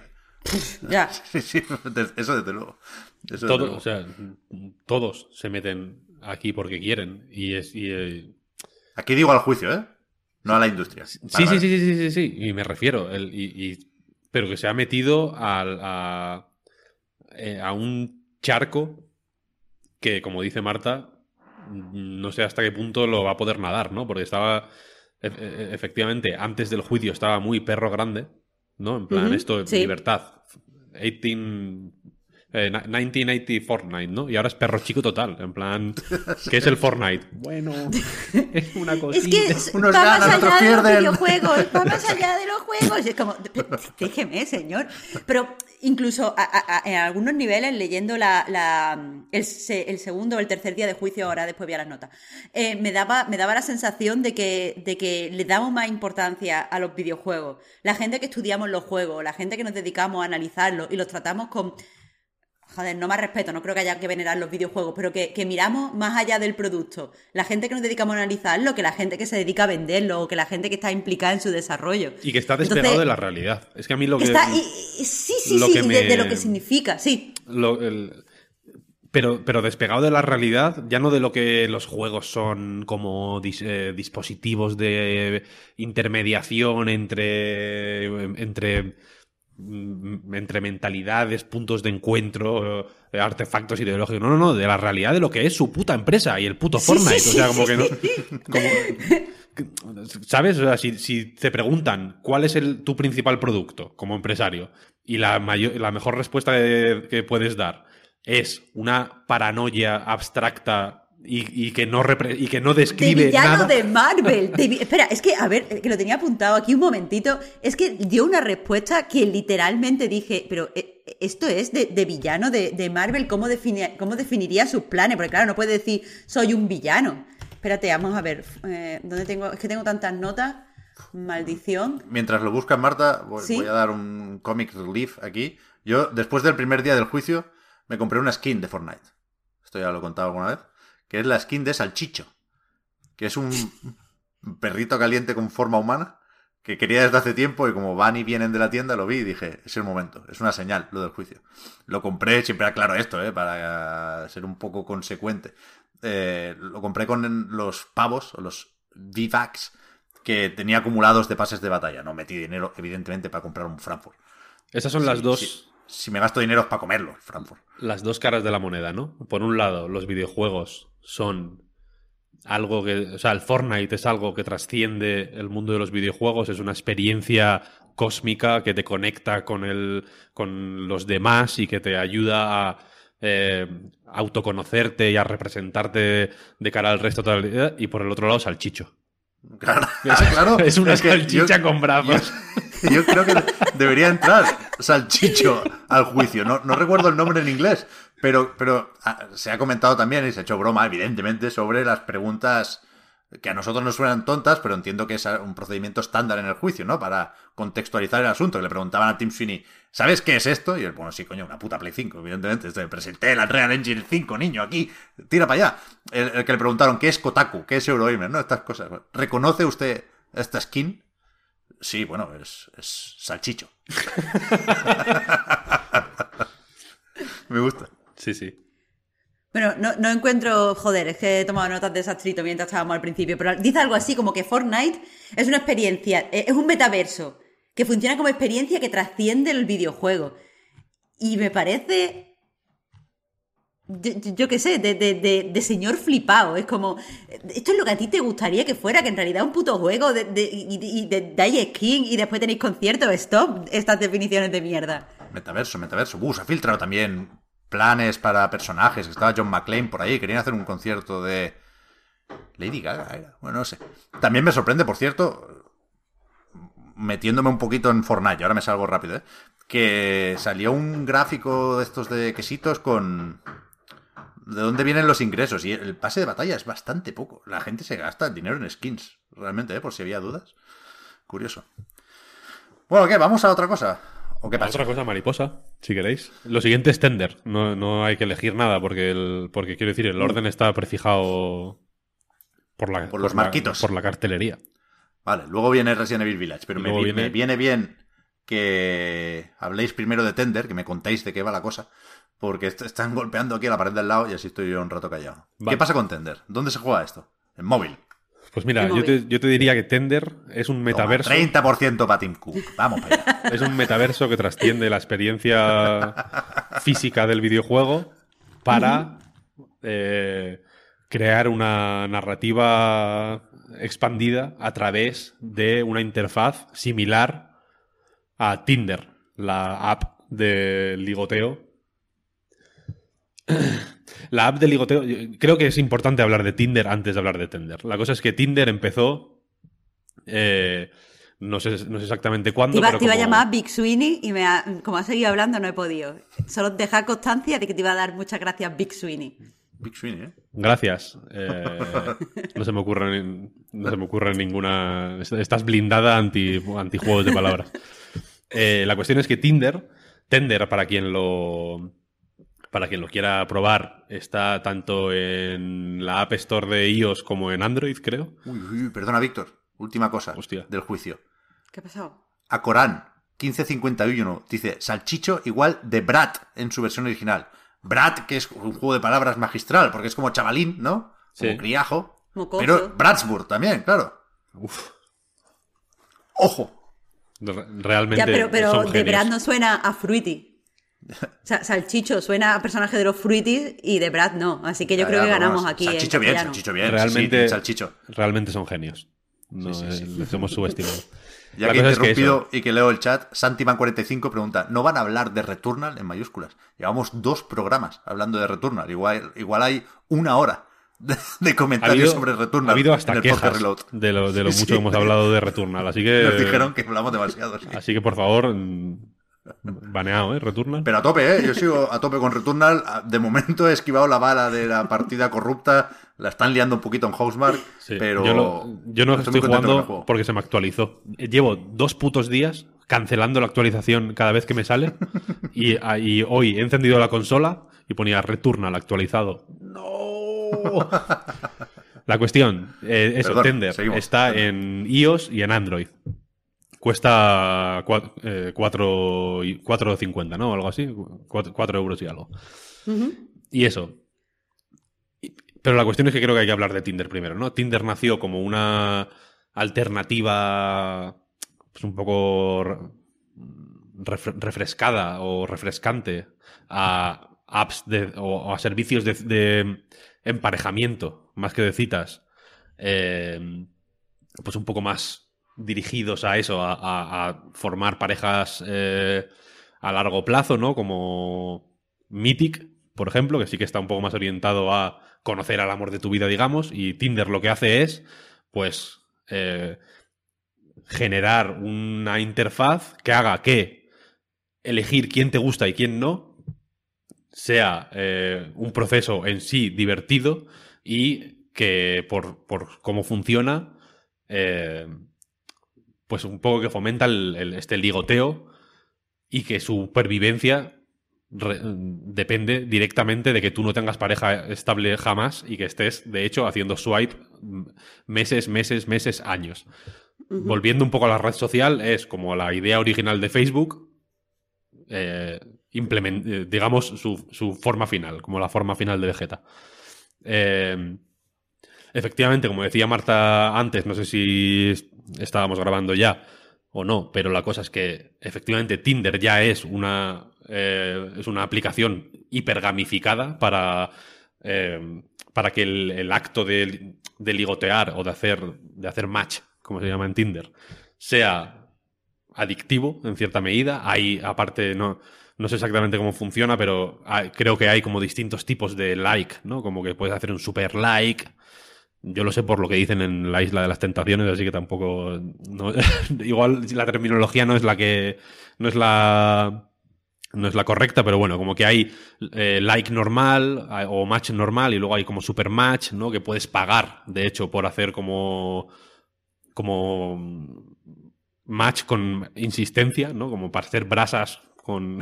con Agarrar, lo que se llama agarrar el brazo en la vida real. Eh, Aquí no puedes agarrar el brazo si no pagas antes, pero si pagas sí. Hacer un salchicho, lo llaman, ¿no? Hacer un el salchicho. El brat. Entonces, eh, claro, Tinder tiene, por cómo se presenta tu perfil, etcétera, etcétera, pues tiene una capa de rol, de autorrol, porque tú te presentas como quieres que los demás te vean, ¿no? Eh, Tienes un número limitado de fotos que puedes poner, tienes que elegirlas bien, evidentemente. Tienes un número limitado de información que puedes poner, tienes que elegirla bien para ser como quieres que te vean y para atraer a la gente que quieres atraer.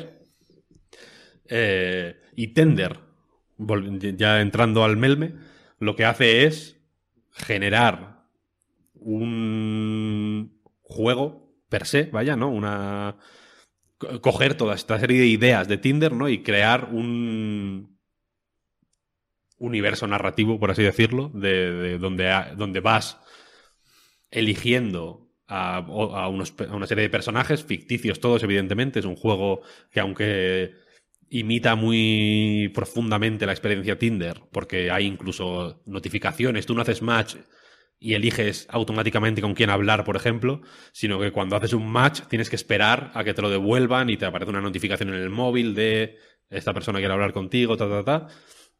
Y vas conociendo pues a una serie de criaturas que no son seres humanos, sino que son como extraterrestres, ¿no? Creo que, creo que son una cosa así como de aliens. Cada uno pues con sus historias, con sus características, con sus ambiciones, con sus penas, con sus alegrías, eh, que están... A mí lo que más me ha molado, de, no, es- no he jugado muchísimo, ¿eh? pero lo que más me ha molado de momento es que eh, hay mucha mucha variedad en cómo son las criaturas, ¿no? Ahí está Eh, Pep Sánchez ¿Has este, haciendo ese es. Sale publi de Tinder al principio, evidentemente, el primer resultado. Está, está borroso, pero vale, eh, ese es. Espera, a ver si lo puedo poner yo más grande. Eh, os pongo mi perfil. Uy, que tengo, tengo matches. Lo siento. No, pero no lo voy a enseñar. Bueno, eh, mientras. eh, espera, os saco, os pongo mi perfil. Uy, espera, ok, ok. Eh, vale. ¿Lo veis? El juego es totalmente la interfaz. No sé si se está viendo. Sí, de, de. Tinder, te haces un perfil. eh, vale, se ve, se ve. Vale, te hace un perfil así como muy similar y tal, con las frases. El juego eh, cuesta, como ha dicho Víctor, 4 euros. Pero antes de- del análisis, creo que hay que. O sea, yo tampoco he tenido nunca Tinder, porque claro, yo tengo. eh, bueno, primero no me, no me gusta eso de ligar de una forma tan artificiosa en un contexto donde todo el mundo sabe que directamente se va a ligar. Eh, y aparte, pues claro, tengo, tengo pareja y es una pareja monógama y tal, entonces pues no lo he usado. Pero mi conocimiento de Tinder viene sobre todo de dos textos que creo que, que han eh, dirigido mucho la forma en la que se habla de, de Tinder en los últimos años. Por un lado está el algoritmo del amor, que es un ensayo publicado por una... eh, periodista francesa donde mezcla un poco sus propias eh, experiencias con la app con eh, su historia intentando acceder al algoritmo y ver cómo, cómo, cómo son las extrañas de Tinder. Y por otro lado, eh, los diversos textos que ha publicado Gia Tolentino alrededor, sobre, alrededor de cómo Tinder ha modificado eh, la forma en la que nos presentamos nosotros mismos y la forma en la que interactuamos con los demás, lo, mucho que decimos con el físico, cuando antes no era así. Entonces creo que, que estas dos, mmm, eh, tipos de conversaciones están muy presentes en el juego. Porque, por un lado, una cosa que se hace evidente desde el principio es que el juego elimina eh, la capa, una de las capas más importantes de, de Tinder, que es eh, el físico y la atracción física. A convertir a todos los personajes en alienígenas evita que eh, pues nos centremos en qué personaje nos parece más cute o, qué, o incluso nuestra sexualidad, porque claro, lo, los alienígenas no tienen muchas veces distinciones de, de género. Entonces, eh, pues te da igual darle a, like o, rechazar o aceptar a un alien eh, femenino o a un alien masculino o a un alien no binario. Entonces, eh, eso, elimina esa capa para centrarse en lo que quiere analizar, que es cómo estas apps de, de ligue modifican la forma en la que nos comunicamos y nos presentamos a nosotros mismos. Una de las primeras cosas que tenemos que hacer, ah, bueno, una, una cosa muy interesante que hace el juego y que me ha parecido amable es que, eh, bueno, como, como se podía leer en el, en el eh, algoritmo del amor, eh, Tinder es un, está, está hecho de forma un poco pues, machista. Básicamente lo que, lo que piensa es que los hombres siempre están interesados en mujeres más jóvenes que ellos y menos cultas, entonces tiende a ofrecerles eh, mujeres, eh, pues eso, si tenemos por ejemplo 30 años, mujeres de 20 y pocos años con menos estudios que nosotros, y con las mujeres hace al revés. Entiende que las mujeres están interesadas en hombres mayores, mucho más preparados eh, que, que ellas, con más estudios y con mejores trabajos, porque la- las mujeres no encuentran eso al parecer intimidante. Por suerte, la app también elimina eso y hace una cosa muy amable que es que si tenemos 30 años, los monstruos tienen 33, 28, de vez en cuando te encuentras alguno de, de 20 y pocos, pero te señala que, que es un poco niñatillo en la, en la propia descripción. Entonces, como digo, elimina cierta- ciertas capas eh, perversas dentro del propio Tinder. Eh, y bueno, eso, lo primero que hacemos es configurar nuestro, nuestro perfil y me hace gracia porque tiene una serie de eh, frases predeterminadas en las que tenemos que encajar.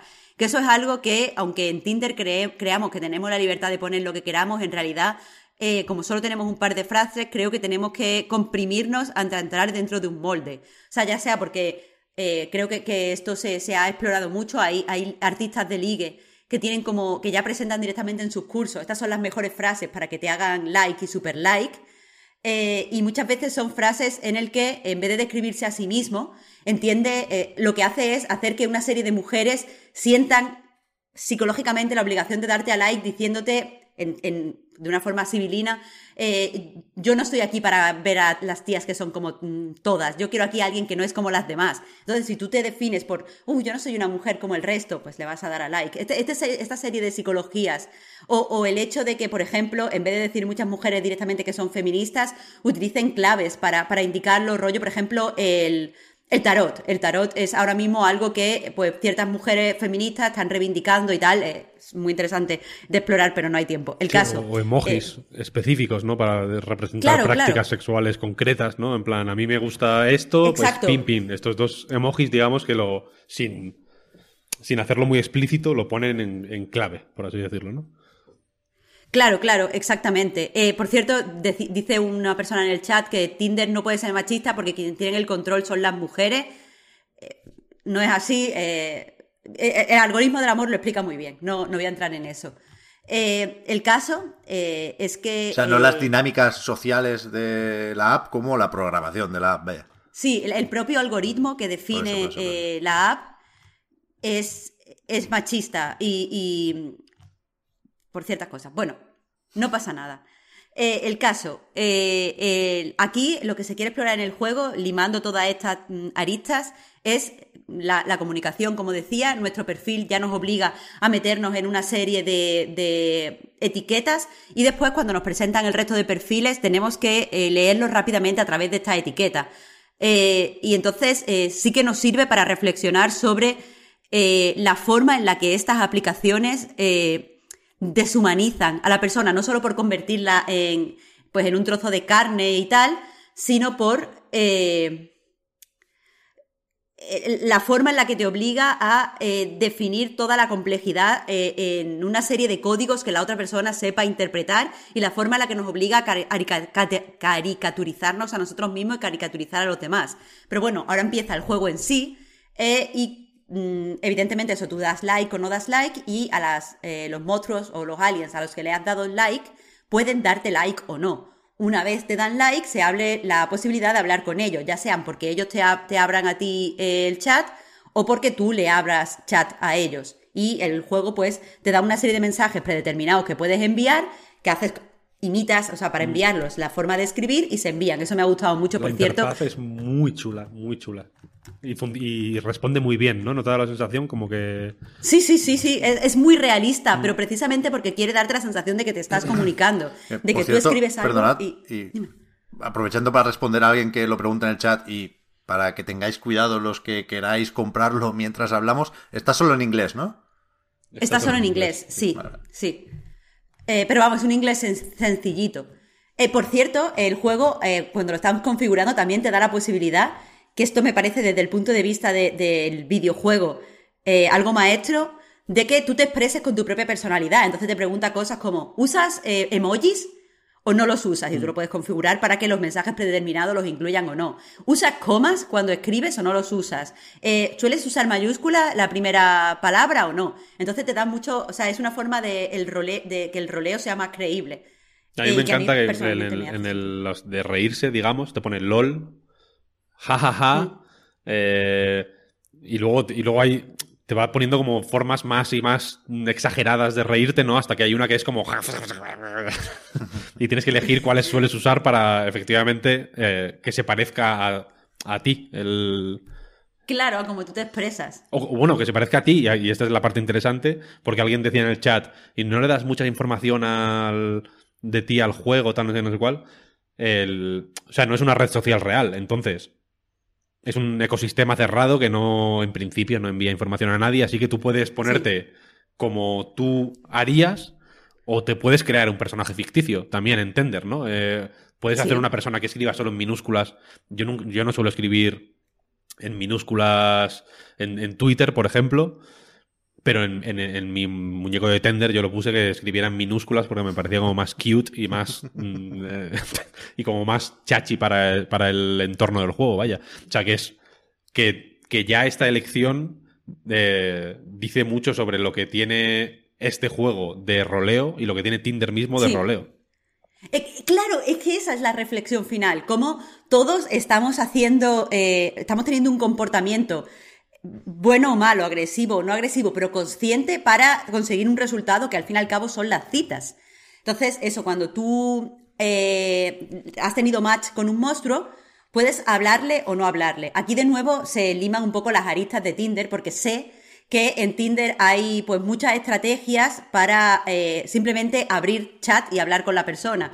Hay, por ejemplo, hombres eh, que eh, si tú le abres chat y eres mujer, no les gusta porque es como muy agresivo. Hay mujeres que directamente esperan que le abra al hombre porque es el hombre el que tiene que empezar a hablar. Hay como mucha psicología mierdera. Y el juego quiere que reflexionemos sobre eso porque estamos en un entorno seguro y aquí pues podemos abrir a todos los monstruos si queremos o no abrir a ningún monstruo y ver qué pasa, esperar, no esperar. En ese entorno seguro podemos un poco reflexionar sobre esas tonterías que en realidad hacemos todo. Que, bueno, eh, yo, es, yo lo he dicho con Tinder, pero yo recuerdo que cuando yo, por ejemplo, usaba MSN Messenger de adolescente, el hecho de ponerte un nick concreto con una canción para que te abriera no sé quién persona y te dijera, eso es por mí, todas esas chorradas de la comunicación que Pero en- hacemos. eh, bueno, en Twitter, ¿no? El, el- el arte del. El de- subtuiteo. Del subtweet, ¿no? Es eso, ¿no? Claro. Se ha puesto en el nick mm, un emoji de un payaso. Eso es porque ayer le dije no sé qué y ahora me está llamando payaso de forma. ¿no?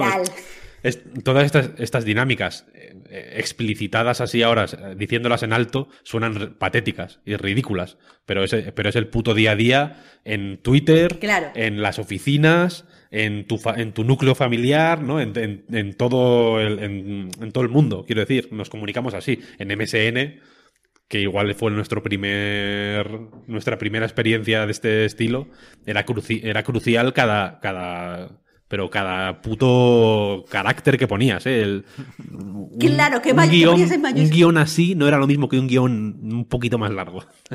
Claro, claro, es que éramos ridículos. Yo la primera que llegaba a dos días del instituto decía, "Fu, ahora que me voy a poner para que la gente vea que lo guay que soy. Total, perversísimo. Pero, pero el juego, pues eso, quiere que recapacites sobre abrir o no abrir el, el chat. Y una vez en el chat, el objetivo explícito del juego es conseguir citas. Eh, entonces, básicamente, pues como todos los juegos, pero también como en Tinder, esa es la gracia, porque todo el tiempo nos está dejando entrever que Tinder no es más que un juego de rol. Eh, tienes que pues elegir las frases correctas para conectar con el personaje y básicamente que ese personaje te proponga tener una cita. Eh, tanto las conversaciones como las citas se producen en tiempo real. Quiero decir, el, como decía Víctor, el personaje, si tú le has dado like, no te tiene por qué dar like del tirón, te puede dar like a las horas. Y cuando tú le abras, no te tiene por qué hablar del tirón, te puede hablar mm, a las horas. Pues la cita es lo mismo. Una vez los dos queréis ir a una cita, eh, establecéis eh, que- a qué hora y qué día va a ser la cita y esa cita se produce en directo. Eh, son básicamente también conversaciones con el personaje donde se puede progresar o no progresar, conocerle mejor o no conocerle mejor.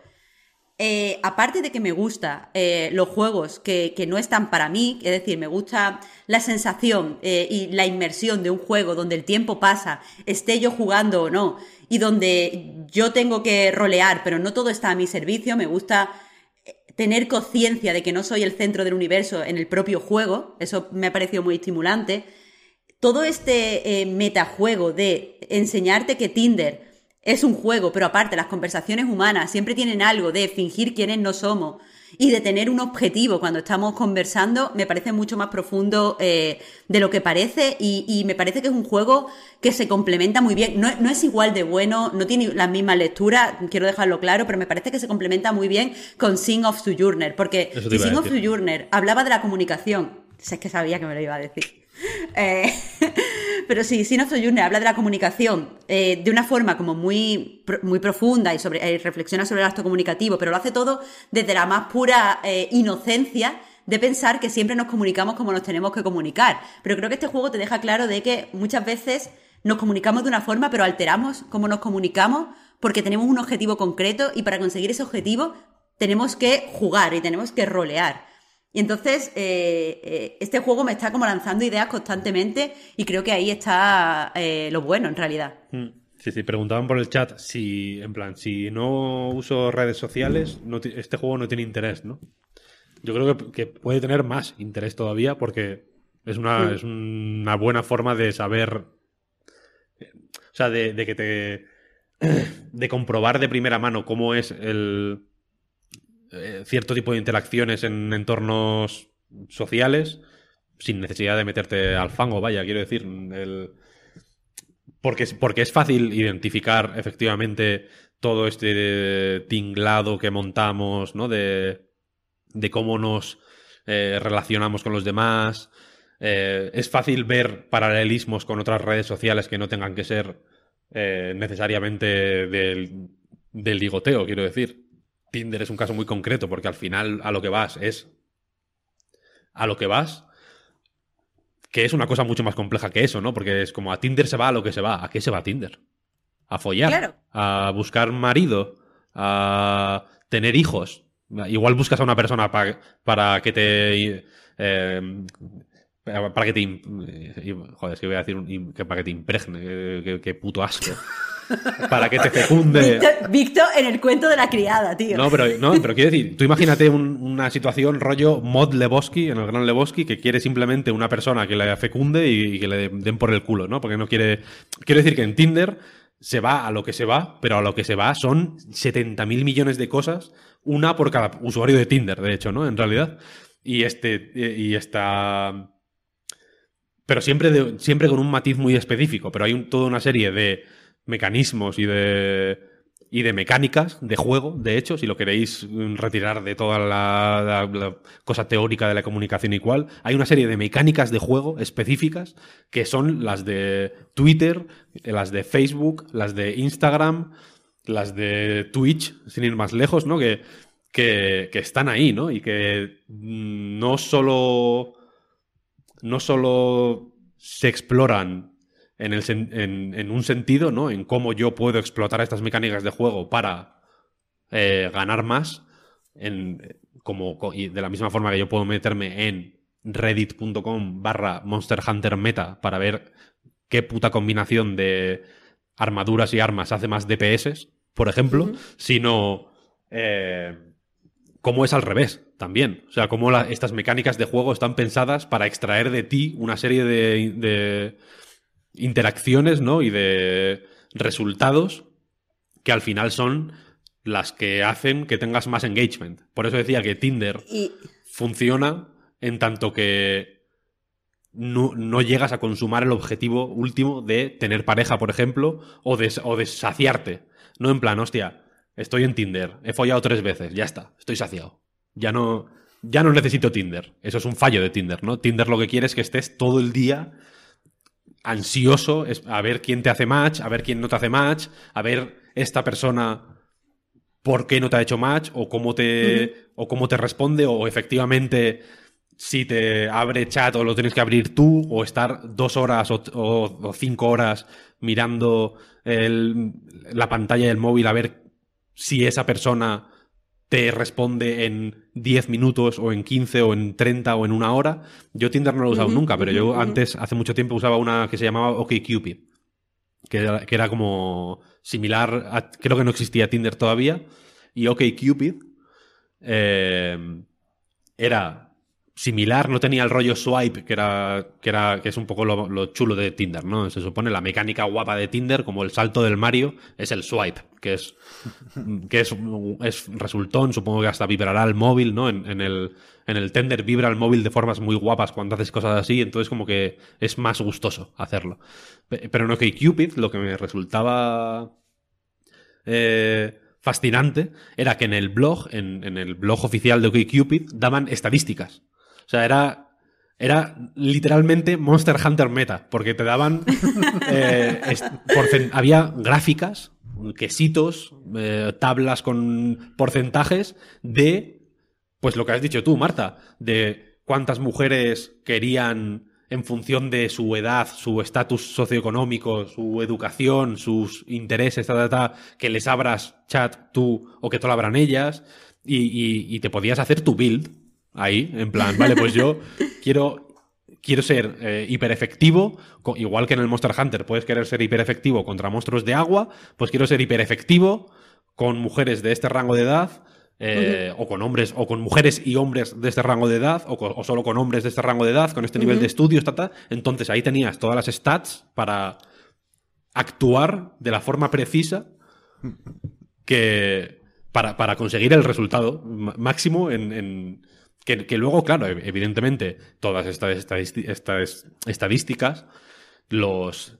Eh, un cierto sector de la población, generalmente masculina, eh, se pueden pensar que son ciencia, pero en realidad ya. son. Eh, lo más son igual que el aceite de serpiente vendían los, los estafadores del antiguo oeste. Quiero decir, son gilipolleces. entonces tú puedes montarte tu build perfecta, y como esto no es el Monster Hunter, sino que es la vida real, que te den por el culo y, y esa insatisfacción de, uh -huh. no, de aun haciendo todo lo que eh, las estadísticas me han marcado, no he conseguido mi objetivo, pero igual la siguiente vez sí, es el engagement de, las, de este tipo de plataformas, ¿no? Al final.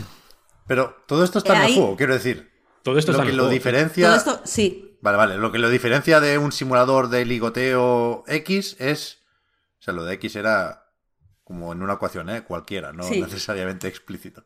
Eh, lo que lo diferencia es el formato y por lo tanto la reflexión o el, la temática de las redes sociales, ¿no? No, en un normalmente en, lo, en los simuladores de ligoteo eh, sí que tienen en cuenta la atracción eh, física o sexual. Quiero decir, por mucho que sean muñecos, tú te ligas al muñeco que esté, que sea más buenorro. Pues, por ejemplo, un, un, simulador de ligoteo pues sería el Mystic Messenger, que es muy, muy similar, también es de interfaz, hablas con los pretendientes como queramos llamarlo, por, por mensajes de móvil, hay incluso grupos que imitan los grupos de WhatsApp donde están todos los pretendientes y también puedes tener citas que son en un momento concreto, te llaman por teléfono, todo esto es muy cuidado. Pero a fin de cuentas no te permite eh, reflexionar sobre la comunicación porque tú básicamente eh, vas a por el muñeco que te parezca más guapo y le das las respuestas que tú sabes que va a funcionar con ese muñeco. Por ejemplo, a mí en Mystic Messenger me gustaba el hacker, que era un tío que solo hacía shitposting, entonces le estaba todo el rato mandando memes. Entonces, claro, me lo follé, bueno, en el juego, eh, quiero decir. Pero eh, este, este eh, título, ya te digo, no, no, va tanto por la satisfacción de que tú ligues, sino para que veas ciertas cosas, eh, ciertas ideas y reflexiones sobre ellas. En plan, lo que decía, decía Víctor de que, de que todo el mundo parece que sabe a lo que va a Tinder, pero hay diferentes... Pero lo, que va, a lo que va es cosas diferentes, el juego te lo demuestra porque hay aunque el objetivo para todo el mundo es concertar una cita y conocer gente, conocer gente como lo más amplio, en realidad hay gente que pues que quiere tener más amigos porque acaba de llegar a la ciudad, hay gente que está buscando una relación seria porque a lo mejor tiene hijos y, no quiere como estar mucho tiempo saliendo y tal para, yo qué sé, como que quiere algo mucho más serio y vivir juntos y tal, y hay gente que sí, que quiere pues tener muchas relaciones sexuales. Ese, ese, aunque el objetivo sea, eh, eh, parezca el mismo, el objetivo no es el mismo y es fácil eh, como que el juego quiere que te des cuenta de que, de que bajo, bajo la apariencia de tener una cita, la apariencia de quedar, puede haber muchas muchas cosas que no decimos o que no hacemos explícitas. Pero sobre todo creo que es muy interesante, y eso también lo relaciona mucho con todos los textos de Gia Tolentino, el hecho de que eh, muchas veces, eh, aunque estemos en un... Eh, plataforma para ligar y parezca que lo importante es la otra persona con la que queremos tener cualquier tipo de relación, en realidad muchas veces usamos Tinder para aumentar nuestra autoestima. Es decir, eh, como estamos haciendo una performance y presentando lo que nosotros entendemos que es la mejor faceta de nosotros mismos, es decir, fotos donde salimos mucho más guapos, somos más guays, hablamos con mejor rollo, yo qué sé, somos en general mejores en esa presentación. Eh, cuando nos dan muchos likes podemos sentir que somos mejores de lo que somos, pero cuando nos quitan esa atención también nos puede eh, hacer sentir mal, hacer sentir que somos peores de lo que somos. Y ahí también hay una forma en la que explota Tinder el contenido, eh, o sea, el, la economía de la atención, es decir, le prestas más atención porque sentirte atractivo o atractiva en este momento depende de cuántos likes tengas y de lo mucho que cambies tu perfil y de las muchas fotos que agregues. Y eso el juego sí, sí que tiene en cuenta de que mucha, de darte esa reflexión de que muchas veces estás ligando no por tu satisfacción sexual o tu satisfacción amorosa o por conocer gente, sino porque tu autoestima depende de que tengas esas citas. Y ese tipo de reflexiones creo que son mucho más interesantes que el hecho de eh, si la gente liga más o liga menos o si, eh, no sé, cómo afectan estas dinámicas propuestas, porque muchas veces eh, cuando veo textos sobre Tinder solo se centran en cómo afecta a la sociedad el hecho de que Tinder reafirme la creencia de que los hombres solo quieren mujeres mucho más jóvenes que ellos. Sí, es muy interesante, eh, sobre todo desde, el punto de vista de género, pero creo mucho, mucho más interesante que se, que se reflexione sobre cómo afecta a nuestra autoestima el hecho de que constantemente podamos eh, tener aprobación o no tener aprobación de los demás. Y creo que por ahí va más el juego.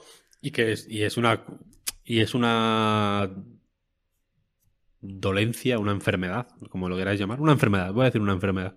Es una enfermedad extremadamente más común y extremadamente más silenciosa de lo que parece, vaya, quiero decir, porque la porque hablando en plata, Twitter está lleno de putos taraos. Y es y, y, es, y mucha de esa gente no, no es gente que esté que estuviera tarada o que, o que esté tarada de la misma forma fuera de Twitter, evidentemente, ¿no? Te dicen, no, es que en Twitter tiene un, tiene un papel, ¿no? ¿Por qué lo tiene? ¿Sabes? ¿Por qué, por qué necesita tener ese papel? Eh, pues porque Twitter mismo le está obligando a tener ese papel. En el caso de Tinder, efectivamente. para recibir atención constante, para, revalidarse, aunque sea como villano. Este. Esta reacción tan habitual a cuando alguien, yo qué sé, hace un hilo explicando un problema personal o eh, arrojando luz sobre una situación injusta o cosas así, ¿no? Que le mandan un mail de eh, aquí está tu casito. Ya. Es como este, este, o sea, el mail no, una respuesta de aquí está tu casito. Esta respuesta es una llamada de, de, auxilio pidiendo casito tú mismo también. Entonces, entonces es, esa es la, la parte perversa. que, tú te piensas que el casito lo necesitan los demás cuando, cuando tú necesitas casito de la misma manera y Dios sabe si no más, ¿no? entonces, esa es la... Esa, para mí es la parte más eh, interesante de estas... de las dinámicas que se ven en Tender. Vaya, que el que... que no hablan solo... que no es simplemente y creo que el juego hace cosas muy interesantes a nivel puramente formal, ¿eh? como por ejemplo es esto de que te permita elegir si hablas con mayúsculas o con minúsculas, o, que te permitan elegir no decir LOL, por ejemplo, si no quieres, o que, ¿sabes? O, que... Para, para, no dejar entrever nuestra edad de viejos. Por ejemplo, eh, o, bueno, elegir la paleta de, de, descojones que quieres utilizar, ¿no? Porque puedes poner solo jajajaja, ja, ja, o puedes poner todas, o puedes poner hmm. solo la más histriónica, ¿no? Al final es un roleo que tú puedes también elegir activamente y que eliges activamente redes sociales. Eh, pero eso es lo que más me mola, que, que, el, que habla de no solo de los demás, no, no solo de la desesperación de los demás, sino también de la tuya, o de la desesperación o de la alegría de los demás, pero también de la tuya, ¿no? Que, que no te pone. que pone el.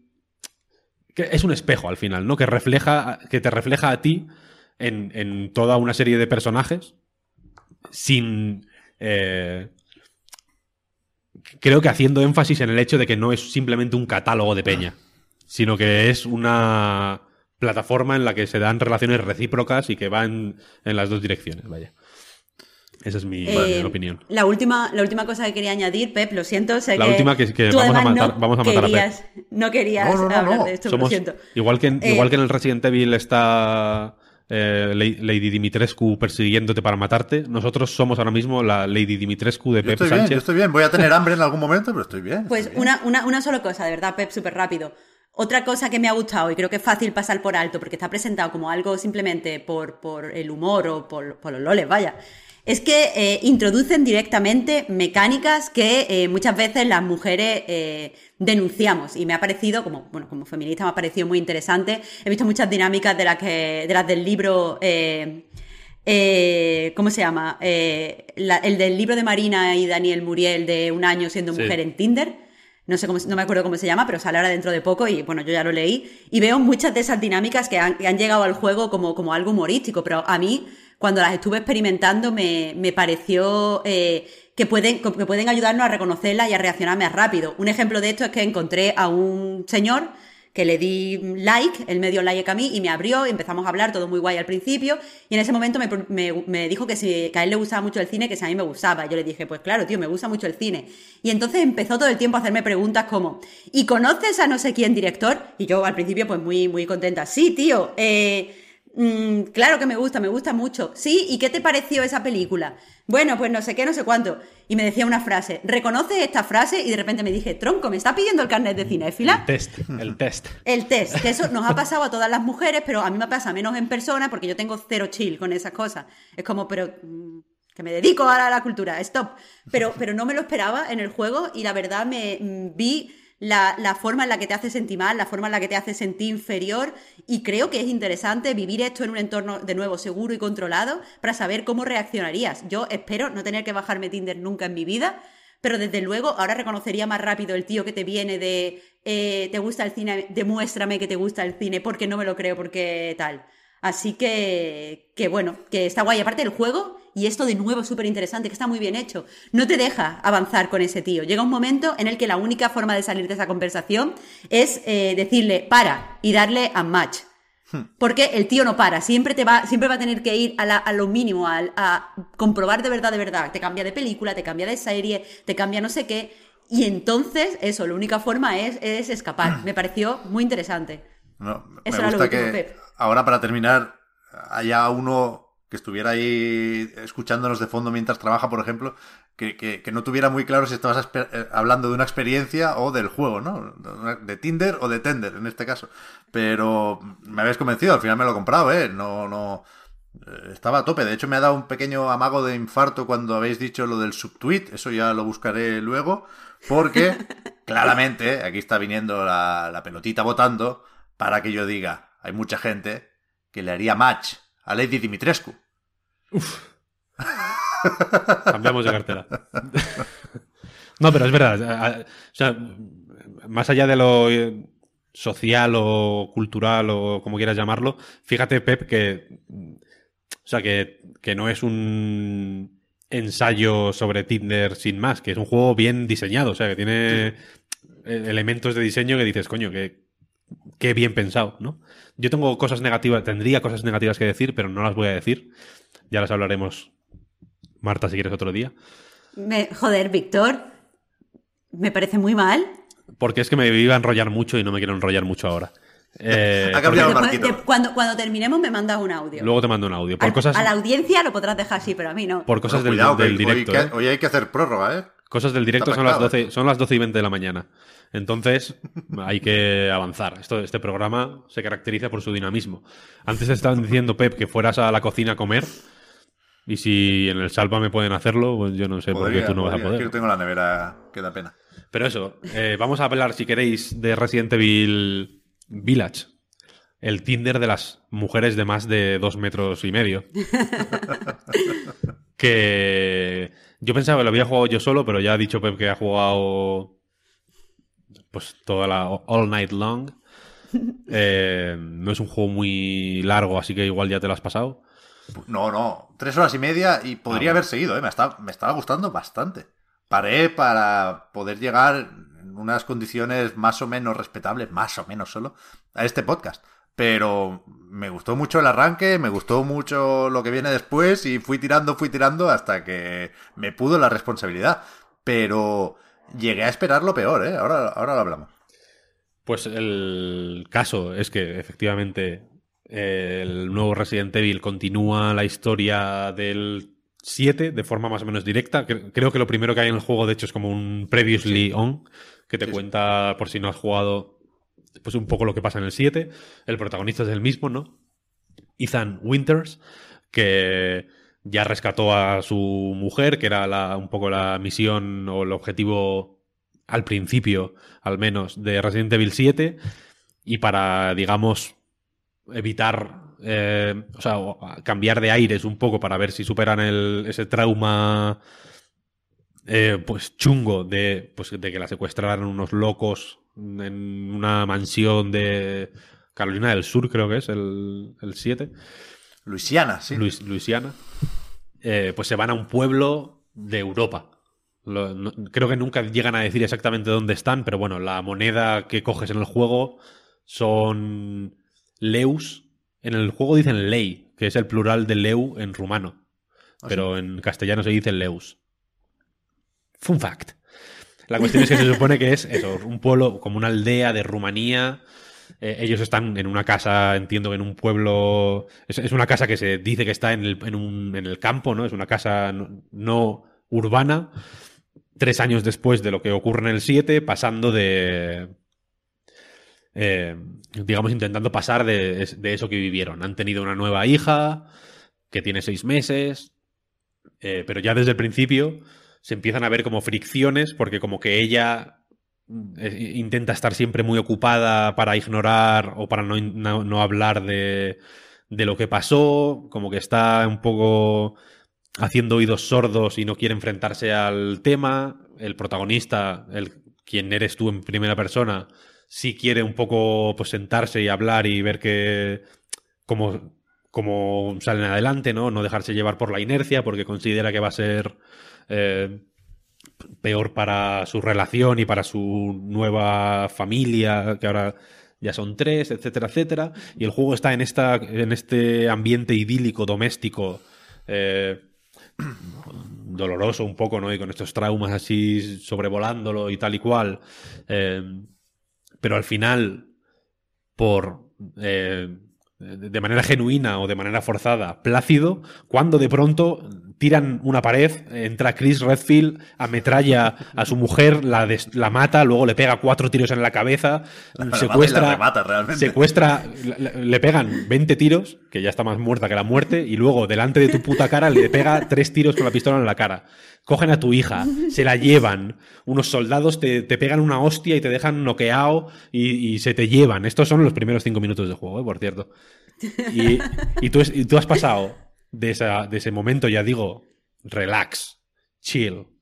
Vamos a hablar de ello, vamos a pensar, vamos a tal, a la puta locura más extrema en, de, de una forma que a mí me parece brillante, porque te fuerza, te, es confuso, es confuso. Te, te pone en un estado de confusión mental idéntico al del, al del protagonista, porque de pronto te despiertas con que el furgón en el que te han secuestrado, digamos, ha tenido un accidente, tu hija no, está, no aparece por ningún sitio, tú no sabes dónde coño estás, estás al lado de una aldea que pareces abandonada o semi abandonada, ves a la poca gente que ves tiene como miedo, de pronto empiezan a, aparecer hombres lobo por todos los putos lados, mm, se te van cruzando aberraciones cada vez más locas y más chungas eh, por delante y es francamente mm, cojonudo, porque es un porque aparte de ser frenético, quiero decir, porque esto ya digo, son 20 minutos de juego, no mucho más, debe ser, ¿no? el, hmm. principio.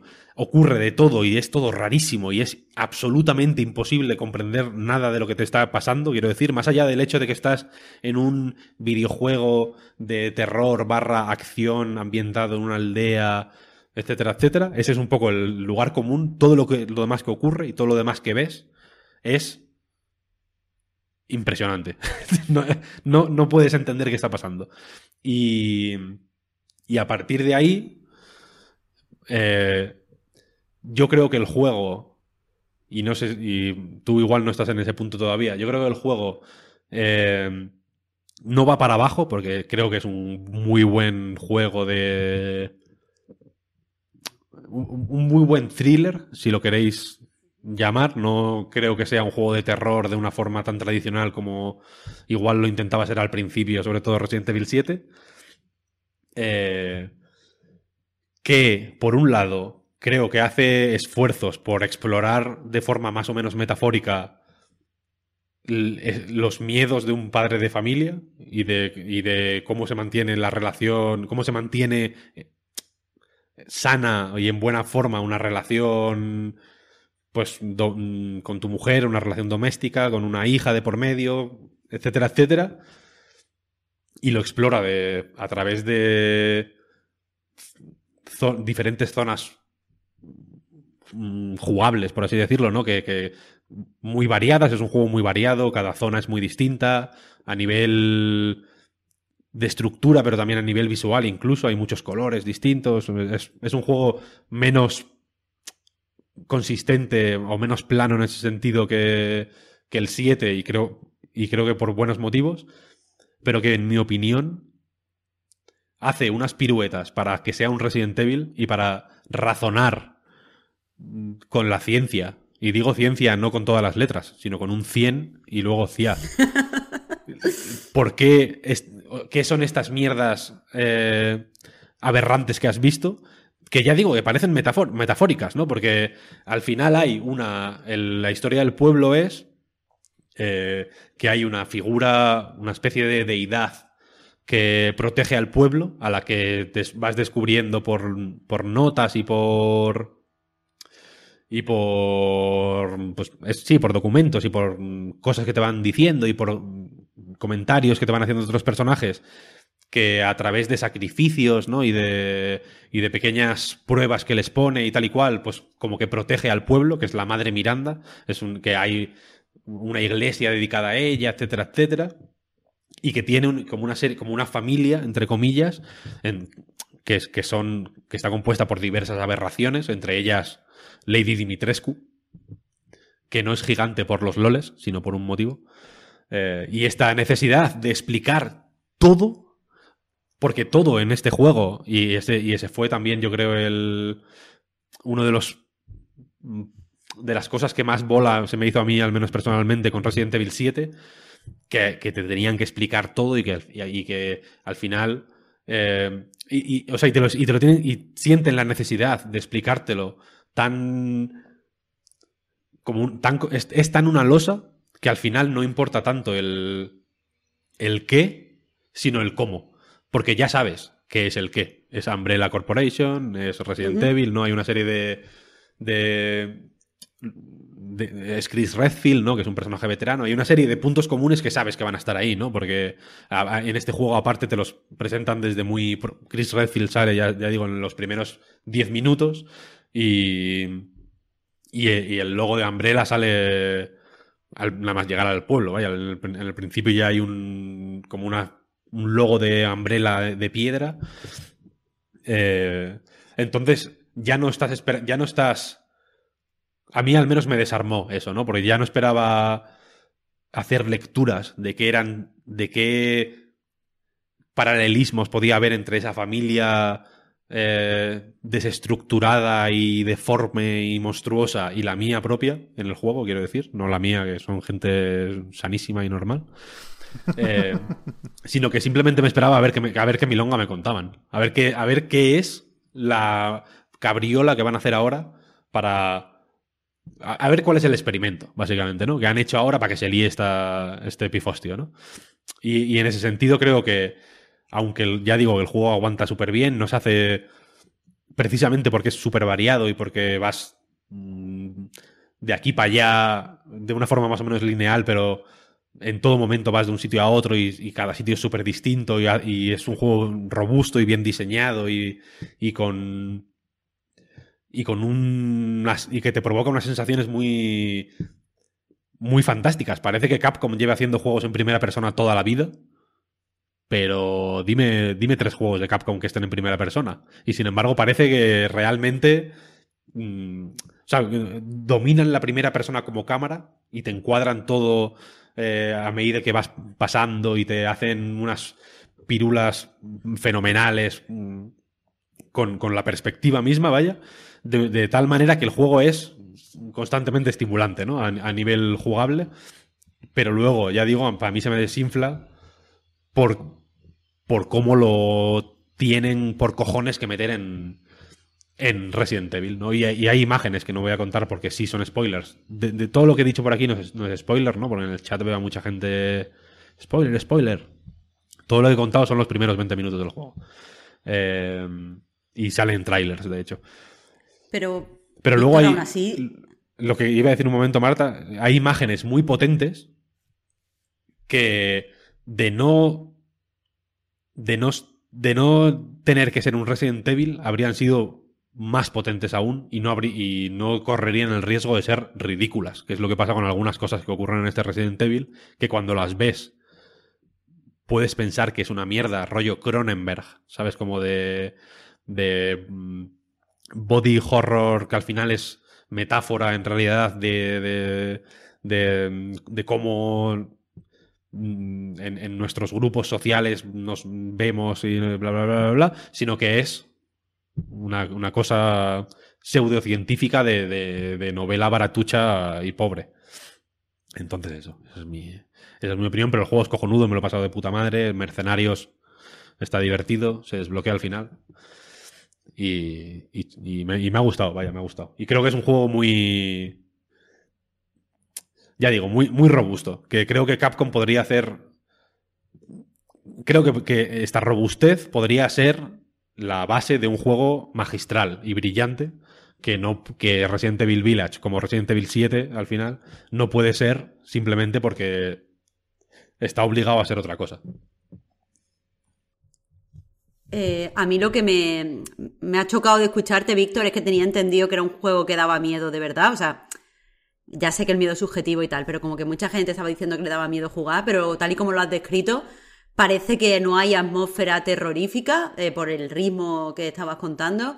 Eh, lo de tener que explicarlo todo, todo el tiempo, ser relativamente expositivo, también me parece un poco que se carga, eh, va, en contra del propio terror tradicional. Entonces, el juego es de miedo, el juego es un thriller, el juego es eh, expl- exploitation, es gore, ¿cómo, cómo lo definirías? Porque yo me estaba esperando eh, cierto, por, por la, por la primera demo más que nada, cierto ambiente de, de terror como clásico, cierta tensión, ¿sabes? O sea, es una colección de terrores, porque efecti- eh, por no ir más allá del castillo, que es un poco lo- la parte mejor conocida, el castillo tiene un toque más de terror gótico, que tiene... Es, es más, no sé cómo llamarlo, es más fragante, es un poco más eh, como Drácula de Coppola, un poco así, un terror barroco, como de dorados, Vale. como, de- como de personajes eh, co- romántico, romántico en el Sí. sentido de romanticismo, ¿no? Como de, de mirar el, un- el oleaje desde, desde una roca, ¿no? Eh, pero la parte del pueblo del principio, pues es otro, es un tipo de terror más de eh, monstru- monstruosidades que se te, que te acechan eh, de entre los árboles y que tú no sabes por dónde te pueden salir, ¿no? Pero más adelante hay otro tipo de terrores más, más psicológicos, mucho más relacionados con la trama en ese sentido. Vale. Hay otro tipo de terrores más como de... de eh, no sé cómo llamarlo, no sé si esto es, se dice así, pero como biomecánicos, como dónde, como dónde está el límite entre, entre la máquina y el hombre, ¿no? Eh, Y la- las, jugar a ser transiciones Dios. son, las transiciones son buenas porque parece un poco pasaje del terror chusco. Eh, O sea, como es- que ahora llega la zona de Sí, tal. Cada jefe es un terror, vaya. Cada jerarca. Sí, cada, cada, cada líder, cada hijo de Madre Miranda, por así decirlo, es un tipo de terror o quiere representar un tipo de terror distinto. Eh, y las transiciones son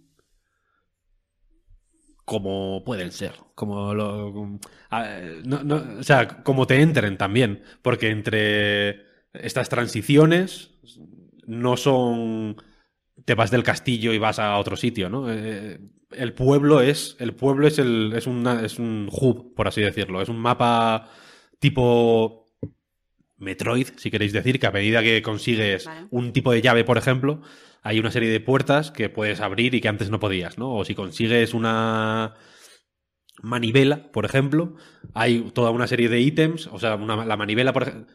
No, el- el- la, sí, manivela para pozos se llama, que es como una rueda para mm, coger cosas de... Hay una serie de pozos que están como rotos y con la manivela puedes mm, levantar el cubo, básicamente, ¿no? Entonces, del- de este pueblo, a medida que vas consiguiendo objetos, puedes ir accediendo a, zo- a zonas nuevas.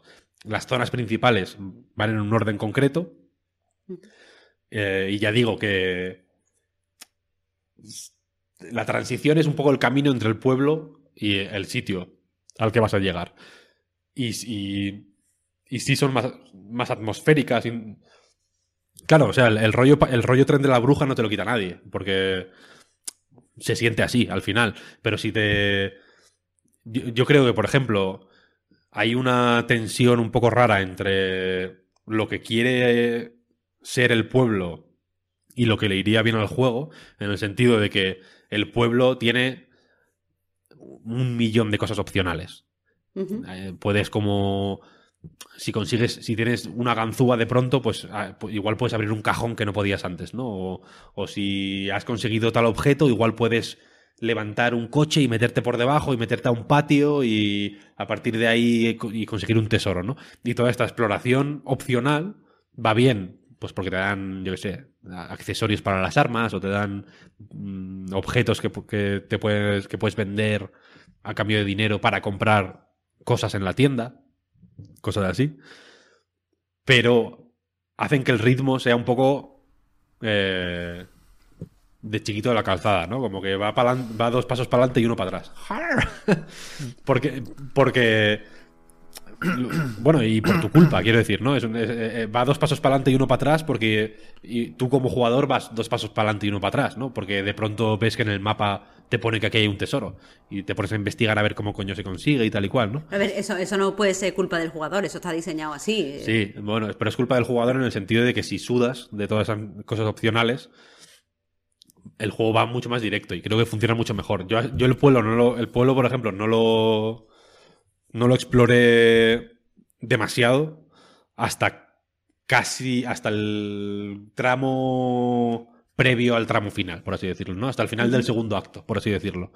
Entonces yo fui súper a saco porque, porque mm, por error de lectura mío, porque ni siquiera me planteé que el pueblo tuviera cosas opcionales, ¿eh? me aparecían ahí como tesoros y, pensé, bueno, ya lo- los, iré, los iré encontrando, ¿no? Luego de- descubrí que ten- tenía yo que hacer por encontrarlos.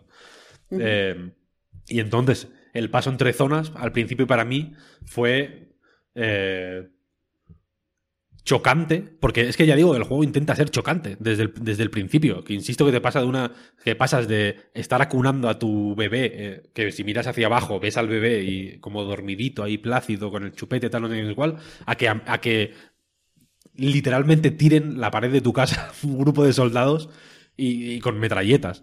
Entonces, entiendo que estos cambios bruscos de tono son Mm. buscados y son parte de Sí. la del experimento que quiere hacer el juego. Que sea luego más eh, efectivo o más exitoso o menos, ahí ya cada uno. Pero a mí me, me molaba porque efectivamente, como sobre todo al principio no hay mucha presencia de estos experimentos y estas...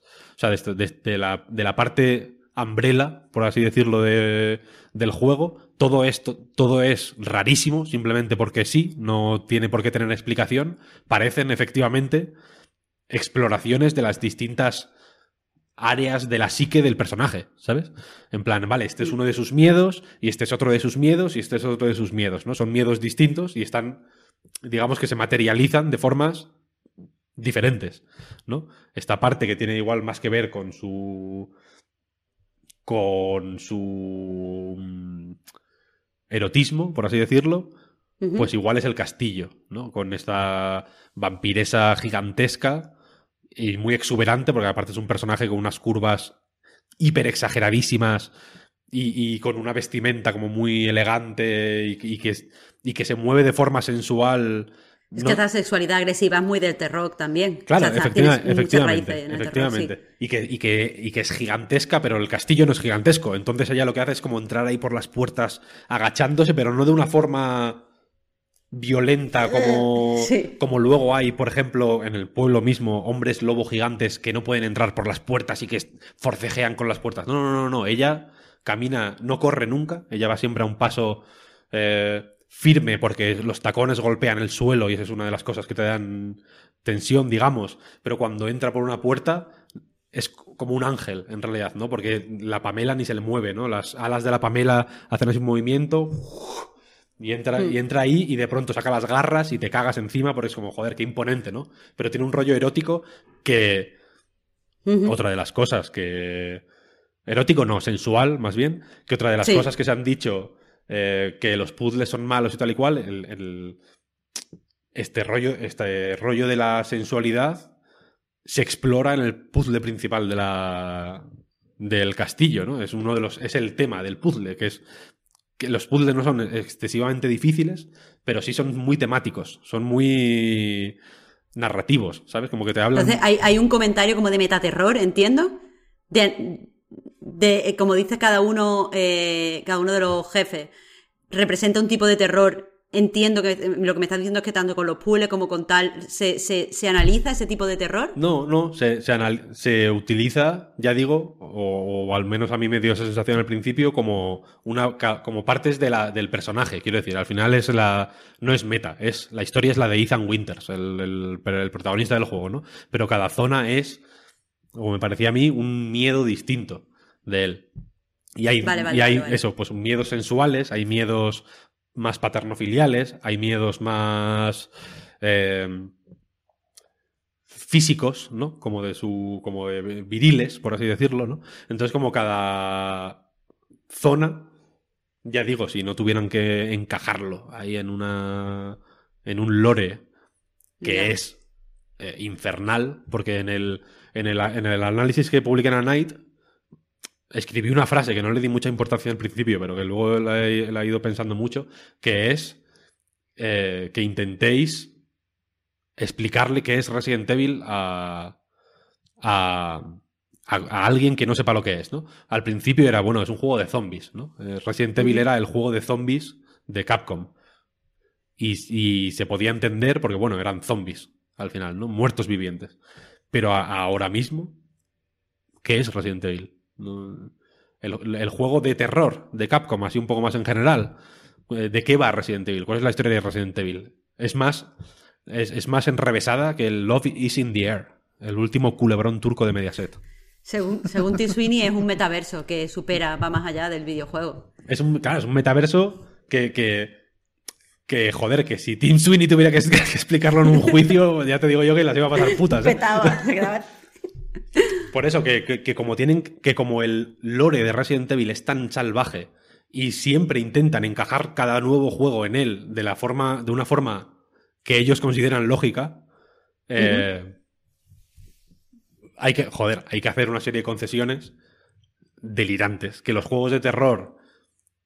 O sea, que los juegos de terror en los que se basan Resident Evil 7 y este Village, como Amnesia, por ejemplo, ¿no? O, la- o- Bueno, los que se basan no. En la corriente de juegos de terror en la que se podría adscribir estos dos últimos Resident Evil, tipo eso, Amnesia, Layers of Fear, eh, Soma incluso, ¿no? Que puede ser que es cyberpunk, pero también tiene un rollo de terror. Eh, como, no, como no necesitan eh, justificar nada, pues se ahorran gilipolleces. Y, y directamente son terror psicológico, efectivamente. Mucho más efectivo y mucho más. eh, mu- mucho más abierto y abstracto y, más abierto a interpretaciones y, y para mi gusto más interesante por, por eso, porque le puedes sacar más lecturas y, y, te ahorras ridículos, que para mí es lo peor que puede tener una historia de terror. Una historia de terror para mí cuanto más... Cuanto... Cuanto menos explicaciones mejor, ¿no? Porque puedes caer en Exacto. el ridículo. Hereditary, por ejemplo, vamos a poner el ejemplo de un ejemplo que más o menos antiguo para dar tiempo a los spoilers. Pero Yo no Hereditary... visto, ¿eh? Bueno, pues vale, ver. pues entonces no voy a decir nada. pero- Tiburón. no, pero en, Hered- en Hereditary, si te explicaran lo que ocurre, o sea, si hubiera una. Si hubiera un momento en el que el protagonista entrara en. bajara al sótano de su casa y encontrara un laboratorio y un papel donde pone experimento A, ahora tu madre está chalada porque le ha inyectado una mierda, dirías, me cago en Dios, que es esta ridiculez, ¿no? en realidad, no. claro, es verdad, es verdad. Lo increíble de Hereditary es el que el, el pozo que te deja es tan abierto y tan incomprensible y tan terrorífico, ¿no? Porque no lo puedes comprender, que te, que te da miedo incluso mucho después de haberla visto. Resident Evil te deja de dar miedo cuando sabes lo que es. Y le pasa también a nivel estructural. Pero porque, al- porque te hace consciente de que es una película. En la realidad nadie te da tantas explicaciones de nada. Entonces deja de dar miedo porque le ves el cartón piedra, ves el- que está en un escenario las cosas y tú eres la persona que ve. Efectivamente, es lo que quería decir, que a nivel estructural el cartón piedra eh, para mí le pesa también un poco en lo que tiene de Resident Evil a nivel de estructura, porque cosas como el tener miedo a, a- a quedarte sin balas, que era una de las... La gran, la gran sensación de Resident Evil 1, cuando lo jugamos en el, a finales de los 90, era esa, ¿no? Voy a ir a cuchillo porque si me quedo sin balas, eh, de pronto eh, va a haber, igual hay un enfrentamiento en el que sí necesito recurrir a la pistola y no voy a tener balas, ¿no? O, o voy a esquivar a este zombie como pueda, a duras penas, aunque me pegue un mordisco, porque me sale más rentable luego eh, curarme un poco que gastar 10 balas en, en él, ¿no? Entonces, esta, esta estrechez extrema que era, que era tan potente y que, y que básicamente el 99% de los juegos de terror posteriores la han imitado. Aquí se pierde un poquito porque de pronto llegas a una habitación y hay dos paquetes de balas, hay dos medicamentos y hay unos cartuchos de escopeta. Uy, en la siguiente habitación, ¿qué puede haber? ¿No? Porque te están preparando para algo, que es lo que hay en la siguiente habitación, que puede ser un jefe, por ejemplo, ¿no? Un mini jefe. Entonces, cuando te das cuenta de que. el- Y, y al mismo tiempo hay una serie de sistemas aquí en este juego, algunos de ellos más nuevos que otros, como por ejemplo que puedes cocinar, ¿no? Puedes cazar ovejas y pollos y cocinar para mejorar tu salud máxima, cosas así, ¿no? Y también puedes mejorar las armas. Eh, pero el juego está, está equilibrado hacia abajo. Quiero decir que con, con la pistola del principio, sin mejorar, se puede terminar el juego. Puede ser un poco más difícil, pero se puede terminar el juego. Y, y si no tienes, y si vas sin balas, no te preocupes que te van a dar las balas suficientes para matar al siguiente jefe. Quiero decir, no vas a quedar en un callejón sin salida de bueno, si la lías, sí, la puedes liar, ¿no? Pero, pero el juego no te va a meter obligatoriamente en un callejón sin salida de no tengo balas suficientes para matar a este jefe, porque te las ha dado en la habitación posterior, o sea, en la habitación anterior, ¿no? Entonces, esto no te das cuenta al principio, yo no me di cuenta al principio, evidentemente, pero cuando te das cuenta, pierde pierde tensión, simplemente, ¿no? Porque dices, joder, qué, pocas balas tengo, ¿no? Ya me darán. Sé que me van a dar cuando las necesite. Entonces esa es la cuestión. Le... Siendo como es, y me estoy centrando mucho en lo negativo, pero me ha encantado ¿eh? el juego. Siendo como es un juego que tiene ese, ese tipo de sensaciones todavía como base al final, ¿no? Porque la escasez de balas y el priorizar el cuchillo y el y el tener miedo de los de ruidos que no sabes de dónde vienen o de pasos o de o de qué habrá en, detrás de la siguiente puerta sigue estando ahí, por supuesto. Es un poco marca de la casa. Pero como ya van, no aunque este sea el Resident Evil 8, no quiere decir que haya habido 8 Resident Evil, ¿no? Ha habido como sete- 70.000, no sé cuántos ha habido, pero a uno por año prácticamente. Ya sabes de qué va el tema, ¿no? Entonces se pierde un poco la tensión de no saber, de no comprender. Aquí se entiende, es un juego que se entiende y se, se hace entender. Y, por eso digo eh, que chocan un poco, y ya termino, lo siento a todo el mundo por la chapa.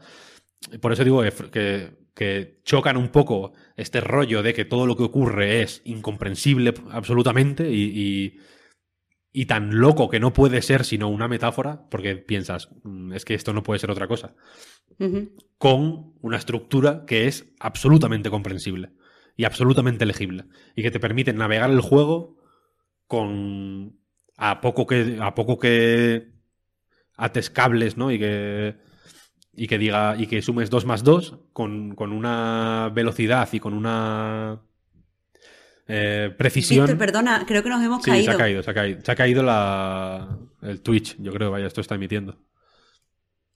Ah, disculpa, no quería interrumpirte, era por... Pero eso, esa es un poco las, Sí. las, la fricción que yo le he visto a Resident Evil, que, que, que tiene más que ver, yo creo, con.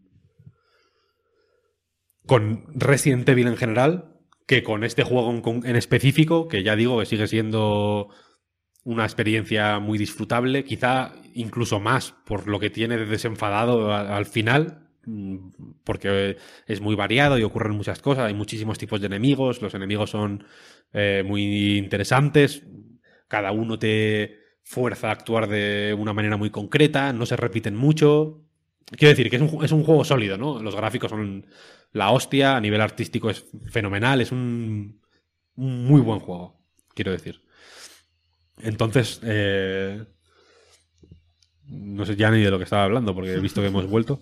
Pero la cuestión es esa, que, que aun siendo un muy buen juego, creo que merece la pena eh, o merecería la pena que Capcom pensara si les merece la pena llevar este- esta fórmula que tiene un montón de posibilidades o estos formatos eh, que también le han ido a Resident Evil por otro lado como saga a fuera del universo de Resident Evil para no hacerlo tan dependiente de una serie de movidas que eran estúpidas en el 96 en el, fueron estúpidas en el 99, en el 2005, en el 2007.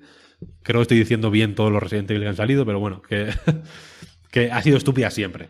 Y ahora, y ahora que los juegos intentan ser menos estúpidos, creo que le pesan más, simplemente. Yo, yo quería decir algunas cosas de Resident Evil, ¿eh? Porque ya digo, estuve un buen rato por la noche y ahora he estado callado para que no se escuchara el taladro, pero parece que me está dando un poco de tregua y voy a aprovechar para ir rápido. A mí al principio me pareció... O sea, es un juego que desde el primer momento intenta hacer muchas cosas. Y algunas le salen bien y otras le salen mal. El, el- el mismo hecho de intentar hacer muchas cosas, yo creo que le sale más o menos bien. De hecho, al principio, a mí me recordó a un Call of Duty. Pero a un buen Call of Duty. Quiero decir, lo que tiene de tren de la bruja en, en, en algunos círculos de la crítica de videojuegos en español se llamaba Call of Duty el, tren de la bruja, vaya. Y, no creo que luego pod- podía tener más connotaciones negativas, pero yo creo que al principio era un piropo. Y, se puede aplicar también a Resident Evil Village. Y, y, y me gustó un montón al principio. Sí que es verdad que hay cosas que chirrían moderadamente rápido, como el, el, el propio protagonista, o sea, Ethan Winters, habla al principio de que es muy difícil pasar página después de experiencias traumáticas y tal igual, pero él está en las tres primeras horas de juego pasando página a, a- de todo y a todo. Un libro muy largo, muchas Le da completamente igual la mujer, la hija, pues bueno, la busca porque tendrá que hacer algo. Pero le pasa de todo y le da completamente igual. Me hace mucha gracia, y esto ya pasaba en Resident Evil 7. Claro, como es en primera persona y solo se ven las manos, el puto juego se ensaña con las manos de Ethan Winters, que es, bueno, es cómico. O sea, tiene que ser una broma. Es que, o, una metáfora, esa es la cuestión. Tiene que ser una pesadilla, tiene, tiene, que ser un, tiene que ser un mal sueño, porque ocurren cosas físicamente tan imposibles que, que, que, bueno, pues lo puedes considerar una broma, pero yo lo considero una pesadilla, ¿sabes? Esto es una pesadilla de este hombre. Que de nuevo puede ser incluso un homenaje a Resident Evil 7, porque cuando pasaba en el 7 te sorprendías mucho y aquí ya es un guiño, ¿no? Pero, pero es curioso porque, porque está rozando la ridiculez en esos momentos y a mí, a mí no me parece del todo mal. Quiero decir, no, no, no sé, he visto el logo de Umbrella, pero no sé cómo va a entrar Umbrella aquí. Y, y de hecho no me lo puedo imaginar. Esto va acumulando curiosidad y al final explotará en un festival de chorradas, soy consciente, pero quizás no me molesta mucho si no, eh, digamos, tiene que hacer sacrificios el diseño o la estructura o lo que sea del propio juego para amoldarse a esas explicaciones. Que entiendo, porque a todo el mundo le ha gustado un poco el final, que puede pasar eso. Pero sí me preocupa que, joder, después del punto y aparte que supuso Resident Evil 7, en muchos sentidos, eh, lo de tener que marcar algunas casillas para ser Resident Evil se nota incluso fuera de la historia. El propio castillo, yo creo que, que, que está bastante forzado. Quiero decir, se necesita de, primero, un Mr. X, que a mí ya me cansa. Me gusta Lady Dimitrescu como personaje, pero como Mr. X, quizá el peor de la saga. Un recibidor con escaleras y puertas y tal y cual. Y, cuando llegas, agradeces ese momento de familiaridad, ¿no? Porque, hostia, sí, yo eh, entendí esa referencia, ¿no? Eso gusta. Pero después, cuando dejas atrás el castillo, dices, pues igual no hacía falta. O sea, igual se está mejor en el pueblo. Igual había que apostar más por el pueblo. A mí sí me está gustando. Estoy justo ahí. Justo lo dejé cuando cogí la manivela para los pozos. Pero a mí me gustó lo de explorar y que sea la cosa un poco más abierta. De hecho, en ese momento, eh, el, el, duque, el vendedor, te marca varios objetivos en el mapa. Y yo pensé que los podría hacer en cualquier orden y resulta que no. Algunos, y, algunos sí, otros no. Eso no te, no te, lo dejan muy claro. Yo entiendo que para dejar abierta así un poco la posibilidad. Pero, pero eso. Y creo que le falta un poco de valentía ahí a Resident Evil Village. Pero vaya, más allá de esto, y queriendo comentar también lo de los disparos, que hay cosas que me gustan. Por ejemplo, creo que el juego es bastante hábil a la hora de hacer que los enemigos parezcan más difíciles de lo que realmente son. O sea, hay cierta tensión, aunque tú el tiroteo lo tengas más o menos por la mano, es relativamente difícil apuntar. O sea, cualquier matado se te va a acercar bastante, a no ser que tires mucho de escopeta y luego ya verás si te las apañas o no para fabricar más balas, ¿no? Pero me gusta ese, esa cierta tensión que siempre está ahí en el combate, aunque creas que eres muy bueno apuntando en Call of Duty.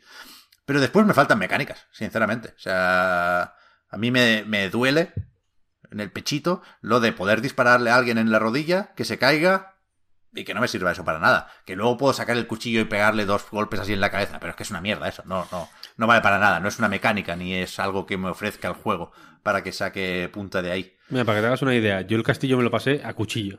Salí del castillo con 250 balas de la pistola. Sí, hombre, una polla. Te lo prometo por mi padre, sí, sí. Pero porque es relativamente fácil. Eh, en el castillo los enemigos son más o menos simples, ¿no? Son como hay unos sí. sectarios zombie sí.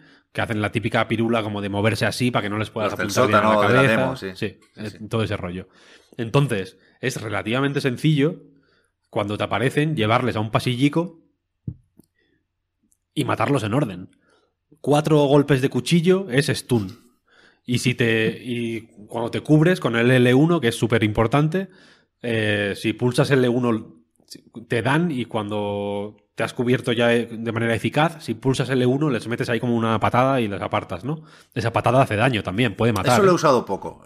Ese parry seguro que lo, es lo que me falta para encontrarle chispa al combate. Ese, ese, o sea, los enemigos, ya te digo, en, en ese sentido avanza. Sí que la, probablemente la sensación de que la necesidad de una mansión Spencer en todos los Resident Evil se vuelve ridícula, probablemente siga ahí, porque hay varias. Quiero decir, el juego está estructurado alrededor de zonas tipo mansión Spencer. Eh, pero, pero a nivel mecánico las armas se vuelven más interesantes, los enemigos son hiper variados y hacen cosas muy diferentes.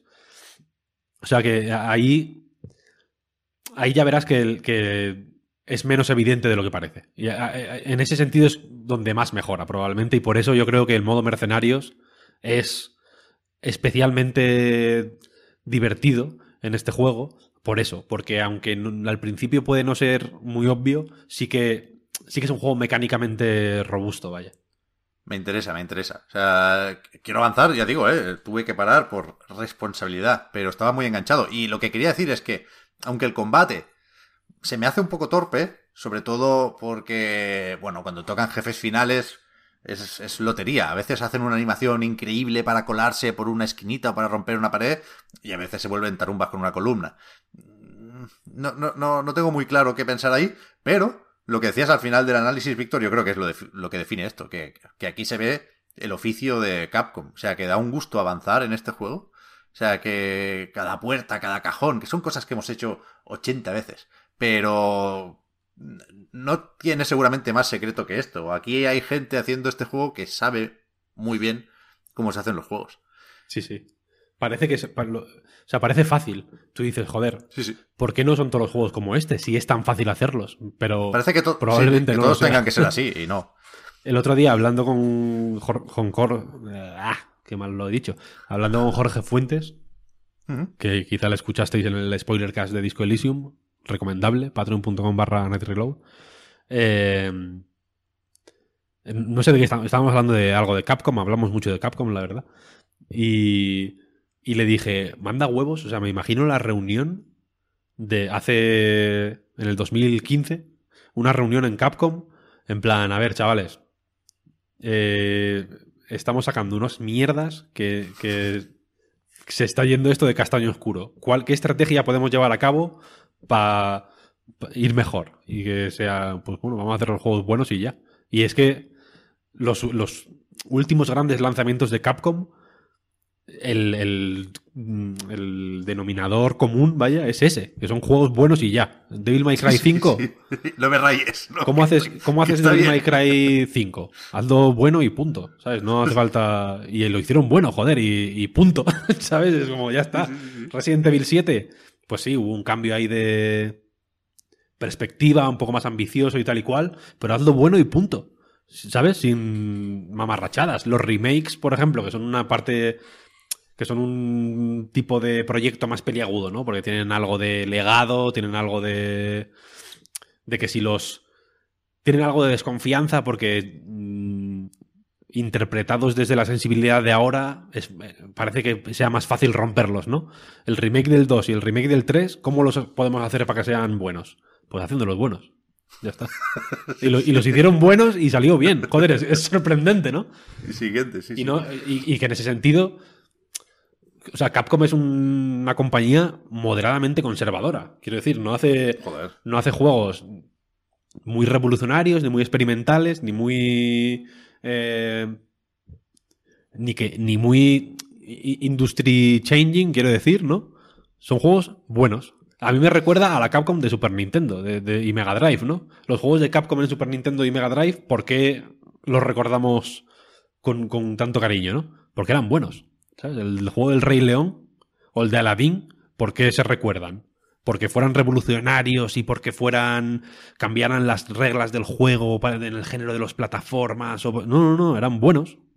Y ya, tampoco, tampoco la hostia, ¿eh? O sea, tampoco eran unos juegos. No eran un Mario, quiero decir, pero eran buenos. Eran unos juegos que se jugaban bien, que se veían bien, que eran sólidos, que, que si los jugabas varias veces encontrabas distintas. Eran juegos hechos con oficio, joder, es que es, es que es una cosa no de artista, sino de artesano, me da la sensación, ¿sabes? Como de, vale, sabe hacer sillas, ¿no? No es una cosa que, que tenga igual tanto prestigio como hacer esculturas, pero las sillas son la hostia y, y, y tiene- y son, y es infalible haciéndolas, ¿no? Y eso es un poco la sensación que me da Capcom y me mola y me mola un montón, la verdad. Creo que está en una posición fantástica a nivel financiero también, porque yo no sabía que Resident Evil 7 es el segundo juego más vendido de la historia de Capcom. Sí, sí. Qué puta 8 locura, millones ¿eh? y medio creo que 8 lleva. millones y medio, sí. sí, sí. A ver, a ver este, ¿qué hace? O sea, yo entiendo, ¿eh? Que, que el consenso parezca que es, que es un poco peor que el 7. Yo creo que el 7 tenía, desde luego, más mérito, si no queremos mojarnos más allá de esto. Pero, joder, yo estoy con muchísimas ganas de seguir. Y después, do- dos cosas así obligadas. Lo de la duración, Víctor, ¿a ti qué te duró? ¿Nueve horas o así o qué? Nueve horas y algo. Se me quedó por debajo de 10. Eso me da un poco de miedo, ¿eh? Lo Porque que yo- dice, tú no has, tú no has hecho nada. Yo, claro, yo creo que fue por eso. Yo creo que fue por eso que hasta el final no empecé a hacer cosas secundarias y cuando empecé a hacerlas, yo ya a mí me picaba el Nicky ya. Yo ya no quería. O sea, la cosa, la cosa estaba ya muy tensa. Yo ya no quería pararme a buscar eh, un gatillo nuevo para la pistola, ¿sabes? Yo quería ir al, al temita. Entonces fui bastante rápido. O sea, al, al- para que. cuando vayáis jugando. mm, Porque, por contextualizar, llegué al tramo final del juego con algo menos de 7 horas. Joder. Es que a mí me da la sensación de que necesita respirar un poco más el juego y que la, la Village podría ser un poco más grande. Pero, pero bueno, ya, ya lo iremos contando.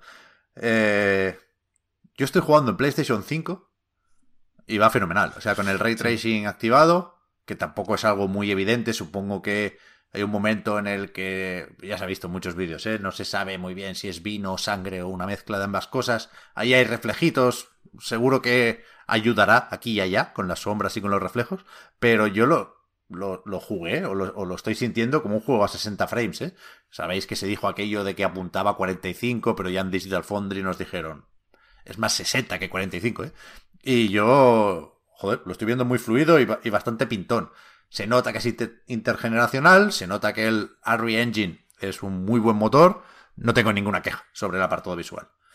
Sí, sí, sólido. Los primeros planos igual un poco más cutres de la cuenta, cuando, cuando te comen, cuando lo tienes aquí, igual, igual canta un poco más y hay texturas que, que no están hechas. Pero como, como, supongo en todos los juegos se cuelan dos o tres de esas. Sí, bueno, y de Pero, vez en cuando a mí me da la sensación de que la distancia de dibujado es un poco menor de lo que debería. Entiendo que para beneficiar el rendimiento, pero bueno. En general, el, con, con, Monster Hunter Rise lo comentamos más porque creo que el ejercicio de. ¿Cómo, cómo decirlo? De, de picasiano es, es, más explícito, pero aquí también, o sea, las mierdecitas que suele hacer Capcom para que los juegos vayan bien, o sea, para que no haya problemas de rendimiento, aquí se ven, pero no molestan y son. y, y son relativamente fáciles de de no, de no ver, vaya. Sí, sí. Direct, me sorprende un poco que se llame Village porque el pueblo en la nieve es bastante regular. Hay algún momento en el que la iluminación acompaña, pero los interiores... Chef Kiss. Exquisitos, exquisitos. El, el, el, principio del juego es algo que se habló mucho, hace muy bien Naughty Dog, ¿no? El final de Uncharted 4, menuda casa. La casa sí. del principio de Village mola bastante. Es increíble. O sea, sí, sí. Es, es, es paradójicamente, increíble en lo técnico, pero muy creíble desde dentro del juego, ¿no? Hay un detalle que a mí me... Esto no estaba antes en los AAA, eh, porque no tenían alma. Hay un detalle que es que en la habitación de la niña está encima de una silla la ropa para la mañana siguiente. Sí. Esto es... Genial, genial, fabuloso. Es costumbri costumbrismo. Muy bien, muy bien. Y las, y bueno, y las casas del pueblo también, ¿eh? Antes dije, También. bromeaba que era un juego muy de cortinas, pero es que es verdad que da gusto ver la gran cantidad de cortinas diferentes que hay y de... O sea, que parecen casas distintas. Quiero decir que normalmente en, en estos juegos entras a una casa y de pronto en la siguiente y en la siguiente y en la siguiente y dices, cago en Dios, compraron todos el mismo sofá. Les hicieron, les hicieron precio a todo el pueblo por, por, ¿no? por comprar el mismo mueble para la tele y tienen todos la misma... Tienen como tenemos todos el IKEA y todos tenemos cosas diferentes, claro. ya no sabéis ver 25, el pasado. 25 bravias. Aquí hay mucho, mucho encaje diferente, hay, algo, hay mucho, mucho mueble distinto, ¿no? Hay, sí, sí. Cosas, incluso muebles similares, pero pintados de colores distintos, ¿sabes? Como que se, se ha hecho, se ha puesto empeño en eso, ¿no? Y, y, joder, os pasé por el line el otro día una captura de una casa que es que realmente me volvió loco, porque sí. Aparte hay mucha comida que le da un toque muy rústico a, a, los entornos, ¿no? Hay como comida a veces podrida y tirada por ahí y tal, pero bueno, se ve como cosas orgánicas, ¿no? Y, pero es, precisamente es lo que lo que te dijimos Pepi y yo de la captura era las cortinas de encaje. Las cortinas es son que, impresionantes, uf. impresionantes. Sí, sí, sí, sí. Por eso, que yo estoy muy contento, tengo muchas ganas de seguir. Me lo esperaba peor. Entiendo perfectamente que en el análisis y a falta de ver el final, ¿eh? que Albert, por ejemplo, un saludo a Albert García, me dice que el final es bastante despropósito. Pero de momento estoy contento y, y sí creo que hay que pedirle a Capcom que dé un pasito más allá, ¿no? Que ya sabemos muy bien lo que sabe hacer, como decía, pero ahora le falta trabajar un poco lo sutil, ¿no? Si quieres que sea un Resident Evil, coño, me pones al tendero, me pones cierta atmósfera de Resident Evil 4, me pones el maletín para el inventario y ya, ya te estoy entendiendo, ya me voy a Resident Evil 4. Es muy fácil irse a Resident Evil 4, ¿no? Incluso por la forma de caer de algunos cristales que brillan y disparas con la pistola y tal. Eh, no, no hace falta me pongas la mansión Spencer, como bien decías, Víctor, otra vez. Eso ya lo podemos ir dejando para atrás. Y, y me, me, me, me, jode, ¿no? Me sorprende que sean tan valientes para unas cosas y tan poco para otras. O sea, aquí en la reflexión última, ya por mi parte, si os parece, que no quiero daros la chapa, pero es una cosa que también he estado pensando mucho, que es que eh, el mismo set de habilidades que hace que Capcom esté en muy buena forma haciendo juegos buenos, simplemente, que son habilidades cero artísticas, por así decirlo, y, y, que probablemente tengan más que ver con la gestión o con el uso efectivo de herramientas y tal y cual, eh, hacen que, que todo lo que O sea, que Resident Evil no sea eh, una. Que, las señas de identidad de Resi- de Resident Evil sean una serie de mecánicas que, que, que atan a.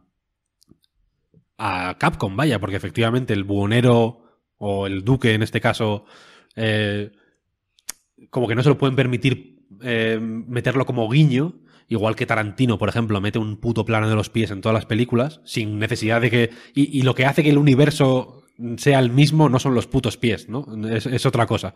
Aquí son una serie de eh, elementos que impiden que est- estos lugares comunes o estas cosas compartidas sean un, una firma creativa, sino que se- sean una marca comercial, ¿sabes? O sea, es una cosa industrial y no creativa al final, el, el meter todo este tipo de cosas.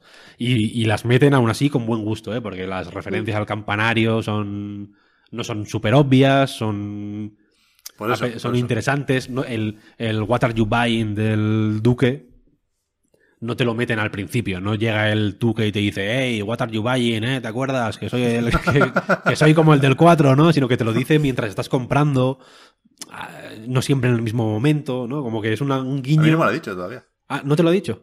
Ah, es que a mí me lo dijo como lo segundo. que- Pero sí que, Lo primero no, pero lo segundo ya. sí que sale. O sea, no, de las frases que va diciendo así random, Vale, vale. como la segunda me dijo ya fue esa. Pero que no sale en el mismo momento, quiero decir. O sea que al final tienen sutilezas que, que están bien y efectivamente arriesgan en algunas cosas que piensas, joder, ojalá lo hicieras también en todo lo demás, ¿no?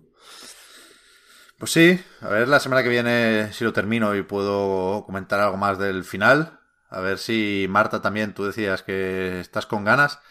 Se ha comentado por ahí, entre otras muchas cosas en el chat, ¿eh? no puedo volver tan arriba, disculpadme, pero se ha comentado lo que podría ser el juego de palabras definitivo para el podcast de hoy, que era Lady Trivitrescu. Con, Buenísimo. con lo, con lo cual yo estoy preparado para dejarlo aquí. La semana que viene no sé qué hay. Creo que el 14 es Mass Effect Legendary Edition, pero... ¿Qué, hay- qué hay que hacer con eso? Algo, hay igual- algo hay que hacer con Mass Effect, pero yo no voy a jugar la trilogía entera otra vez. Y no, no recuerdo lo suficiente como para hacer spoiler cast. No sé qué hacer con Mass Effect, ¿eh? es verdad. Tenemos una semana para pensarlo. Mm, yo tengo interés, pero que me lo quiero tomar con calma, eh, la verdad. Porque yo nunca he sido muy fan de Mass Effect. Ju- Jugué el primero y tampoco te creas, creo que ni me lo llegué a terminar, la verdad. Y el 2 y el 3, o sea, el 3 yo recuerdo haberlo jugado en la oficina de Bailén, no te digo más, o algo así, y como, como jugando a pachas, pasándonos el mando, es una, una cosa muy poco respetuosa con Mass Effect. Ya que me gustó a mí el 3, ¿eh? Y me gustaría eh, darle, la verdad. En Switch. Vale, pues eso. Veremos. Bueno, lo de Switch, ¿qué? ¿Lo van a sacar o qué? Se, se supone, ¿no? Ujú. No sé. Igual en el E3 lo dicen. Que eso, a ver, que, que vienen unos días de seguramente pocas noticias, ¿eh? Porque entramos en el valle de antes del pre-E3 incluso. Con lo cual ya iremos viendo día a día que entra en el podcast. De momento, hay que recordar que Podcast Reload, igual que anightgames.com, son proyectos que se mantienen gracias a vuestras generosas aportaciones. Patreon.com barra anightreload para más información. Gracias también por esas suscripciones en Twitch. Y uf, me da miedo preguntar lo de la prórroga, así que lo haremos fuera de micro y fuera de cámara. Pero, Tú, has prometido, tú, tú como siempre vas prometiendo, tú eres muy político. Bueno, pues, ¿Cómo iba yo a saber que nos darían la una y cuarto ¿Cómo hablando ibas del a tender y de Ni que llevarais 12 putos años haciendo el reload. Bueno, bueno, por mí que no sé. Yo creo que sí hay prórroga. En cualquier caso, los que no escuchéis esta prórroga, también tenéis nuestra gratitud, faltaría más, por seguirnos y ayudarnos a mejorar. Y gracias, Víctor, Marta, por haber estado aquí. Hasta ti, Pep. viene. Hasta luego. Chao, chao. Chao, chao. Hasta luego.